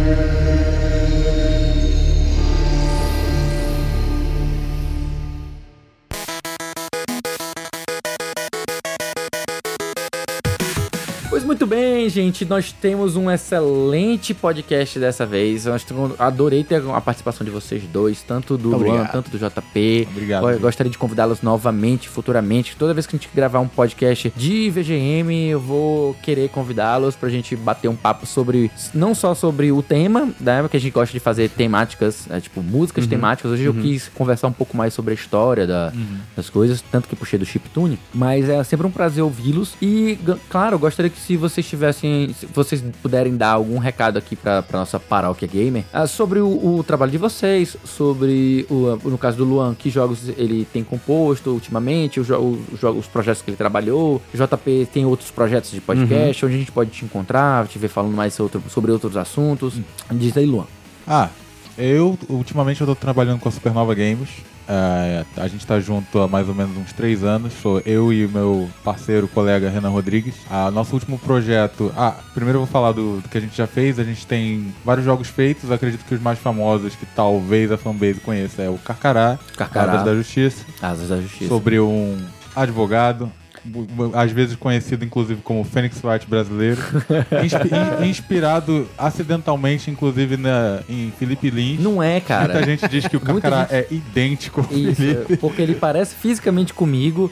Eu, eu, era, eu era advogado especialista em direito do consumidor e o jogo é um advogado especialista em direito do consumidor, cara, porque foi feito co- pelo um projeto do governo, né? Foi Exatamente, foi um jogo educacional, um projeto do governo, mas não deixe a ideia dele ser um jogo educacional te dissuadir de de jogar. dissuadir de jogá-lo. Porque Ele é excelente, cara, é, excelente. é muito excelente o jogo. é, va- várias musiquinhas fenomenais desse que vos fala. Não, não querendo puxar meu próprio saco, mas eu, eu gosto do trabalho que eu fiz no Carcará. se- eu lembro que tu falou na época que tu meio que se baseou um pouco em Mega Man e Ace Attorney como tuas referências, né? Eu, eu- fui totalmente na Capcom ali, na, na- nas referências pro Carcará. Tanto porque, obviamente, a Capcom fez esse Attorney, então não podia deixar de me basear, mesmo que subconscientemente, né? Uhum. Porque eu sou um consumidor desse Attorney. E aí muitas coisas que eu fiz tão, são inspiradas ali. E ah, em certas músicas eu peguei um pouco de, de Mega Man, assim, tipo, no tema do. Do Carcará, não, não vou entrar em detalhes pra não dar spoiler pra claro. galera que estiver escutando poder jogar. É, tem, tem até um remix no, no álbum que eu fiz separado do Carcará, que eu fiz o Reploid Mix. Que é a- o tema do Carcará com os timbres do Sim de Mega Man. Tu chegaste a colocar a trilha do Carcará no Spotify? Eu não lembro se tu... Eu, tinha- coloquei sim no Spotify, não sei. é, eu- sim, coloquei no Spotify. Ah, Asa- que- Dá pra procurar Carcará Asas da Justiça. procurando Carcarada da Justiça você encontra. Ah, tem a trilha também no meu Bandcamp pra escutar ali. Se vocês quiserem comprar, tem, tem lá disponível pra comprar também. Trilha do Carcará de todos os jogos que eu trabalhei. Ah, Além do Carcará, que outros projetos vocês fizeram? Eu lembro que teve também o Lei pra Todos, né? Isso, o Lei pra Todos. Que também é muito legal, muito Sim, legal. sim. Não chega a ser o mesmo estilo de Carcará, porque não tem aqueles elementos desse ator, né? Mas eu achei muito massa como ele é um adventure, também focado em, em ser didático, né? Ensinar um- Isso, uma isso. coisa, que é ensinar sobre legislação, processo legislativo, né? O, o- e é o dia a dia de um personagem que ele é um deputado, né? Isso, é, a, a gente brinca bastante que o deputado que o, o Alberto é um personagem fictício porque ele é um deputado honesto. É, não, ele é muito fictício, ele é muito fictício. Ele é muito fictício porque ele é honesto, ele tem amizades Ele que tem são... amigos. ele, ele tem amigos de verdade, não puxa sacos, né? E, e ainda tem umas situações ali que, tipo assim, que eu fico fiquei assim, como assim? Essa pessoa está concordando com ele? Isso não acontece na vida real, né? É, mas é videogame. É videogame, é videogame. É. Fantasia. Tem, tem- É pura fantasia, não existe aquilo ali, não. é, tem direito, tem direito à liberdade poética, né? Ah, aí atualmente a gente está trabalhando num. Eu diria que é o nosso primeiro jogo full entretenimento da Supernova, no edital que a gente ganhou da Ancine de, em 2017. A gente está trabalhando nele agora. É o Fertiliel, que é um jogo que a gente chama carinhosamente de simulador de cupido. Sim. Que é inspirado em simulador de namoro, só que ao invés de você controlar um personagem específico, que ele quer eh, conquistar uma menina ou um menino, você controla ele de forma indireta. Você é uma cupido e você tem que juntar casais. A gente É chama de um shipping simulator. sabe? É, entendi. Chip É, simulator. Simulator. E aí eu tô me baseando bastante em trilhas dos, anos, dos animes dos anos no- 90 e anos 80 pra fazer a trilha do Massa. Fertilhel. E Dating Sim também. Dates total, cara. é, Total. Tô 100%, 100% assim. Qualquer coisa japonesa Cara, eu tô... tem que, ter, tem que ter uma referência a True Love, por favor. Tem. tem. É, cara, literalmente tá lá no documento. Tem Shimuyo, True Love, todas as visual novels da época dos anos 90. Eu tô pegando bastante PC Engine CD também, esses, essas coisas mais indie japonesas. Eu tô gostando muito do trabalho que eu tô fazendo. Acho que vocês vão gostar. O jogo tá. pla- Planejamento, sabe como é que é, né? Mas é, nunca sai a- exatamente. é, a ideia é sair final de 2020, mas já tem algumas trilhas disponíveis pra galera Ia escutar. perguntar isso, ó. Ah, tem no, no meu site, No Bandcamp, é, literalmente meu site luanlucas.com. luanlucas. Você Olha aí, olha aí, rapaz. Tem lá a imagem Que homem, que homem chique, tem até domínio, cara. É. Dominador. é, mas, mas aqui é, é indie dev, cara. Eu fiz meu próprio site. Ah, tá certo. Não usou aqueles megapixels. ah, ma- é, Não, é, rapaz, o WordPress aqui- Wix, Wix, é. WordPress aqui, WordPress rapaz. é Sou- raiz, sou, sou, irmão. Sou hardcore mesmo. Aí Tá fiz o certo. design e tudo lá, coloquei as músicas lá, tá massa. E, e, é- e é isso. Tem, uma, tem as músicas lá pra, pra você escutar, tanto no meu site como no meu Bandcamp. E gostando, só, só dá o toque lá no Twitter, que eu tô sempre disponível no Twitter, arroba LuanVGM, Luan underline VGM. Underline VGM. Luan underline VGM. É Angry Synthesizer Noises.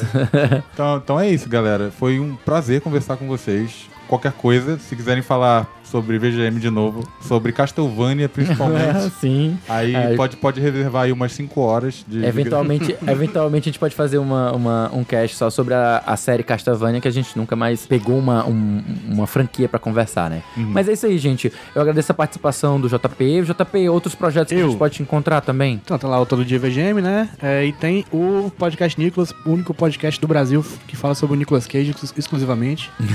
É, você não precisa gostar do Nicolas Cage para ouvir esse podcast. Porque nem os participantes necessariamente gostam Gostam. do, do Nicolas. Cage. Ouça Ouça Nicolas. Nicolas. Nicolas. Nicolas. E além do Nicolas, também tem outros podcasts da rede Iradex que tu participa. Sim, o Nicolas é da rede Iradex, então entra lá em iradex.net, tem diversos podcasts para todo gosto. Massa. Além disso, gente, eu também tem.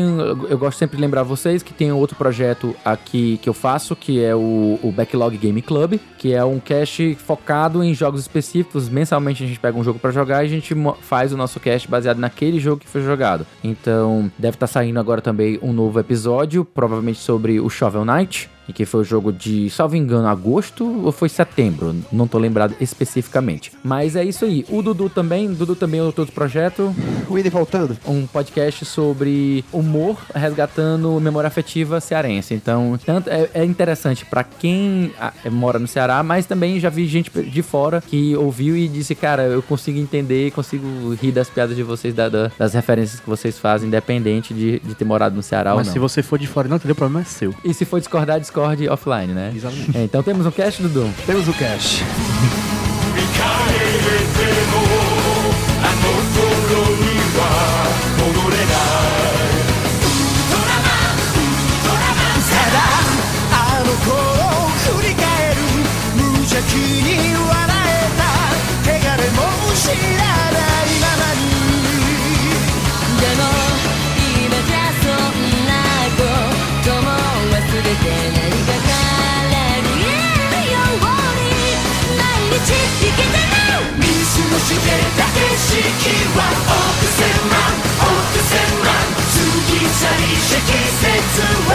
Graffiti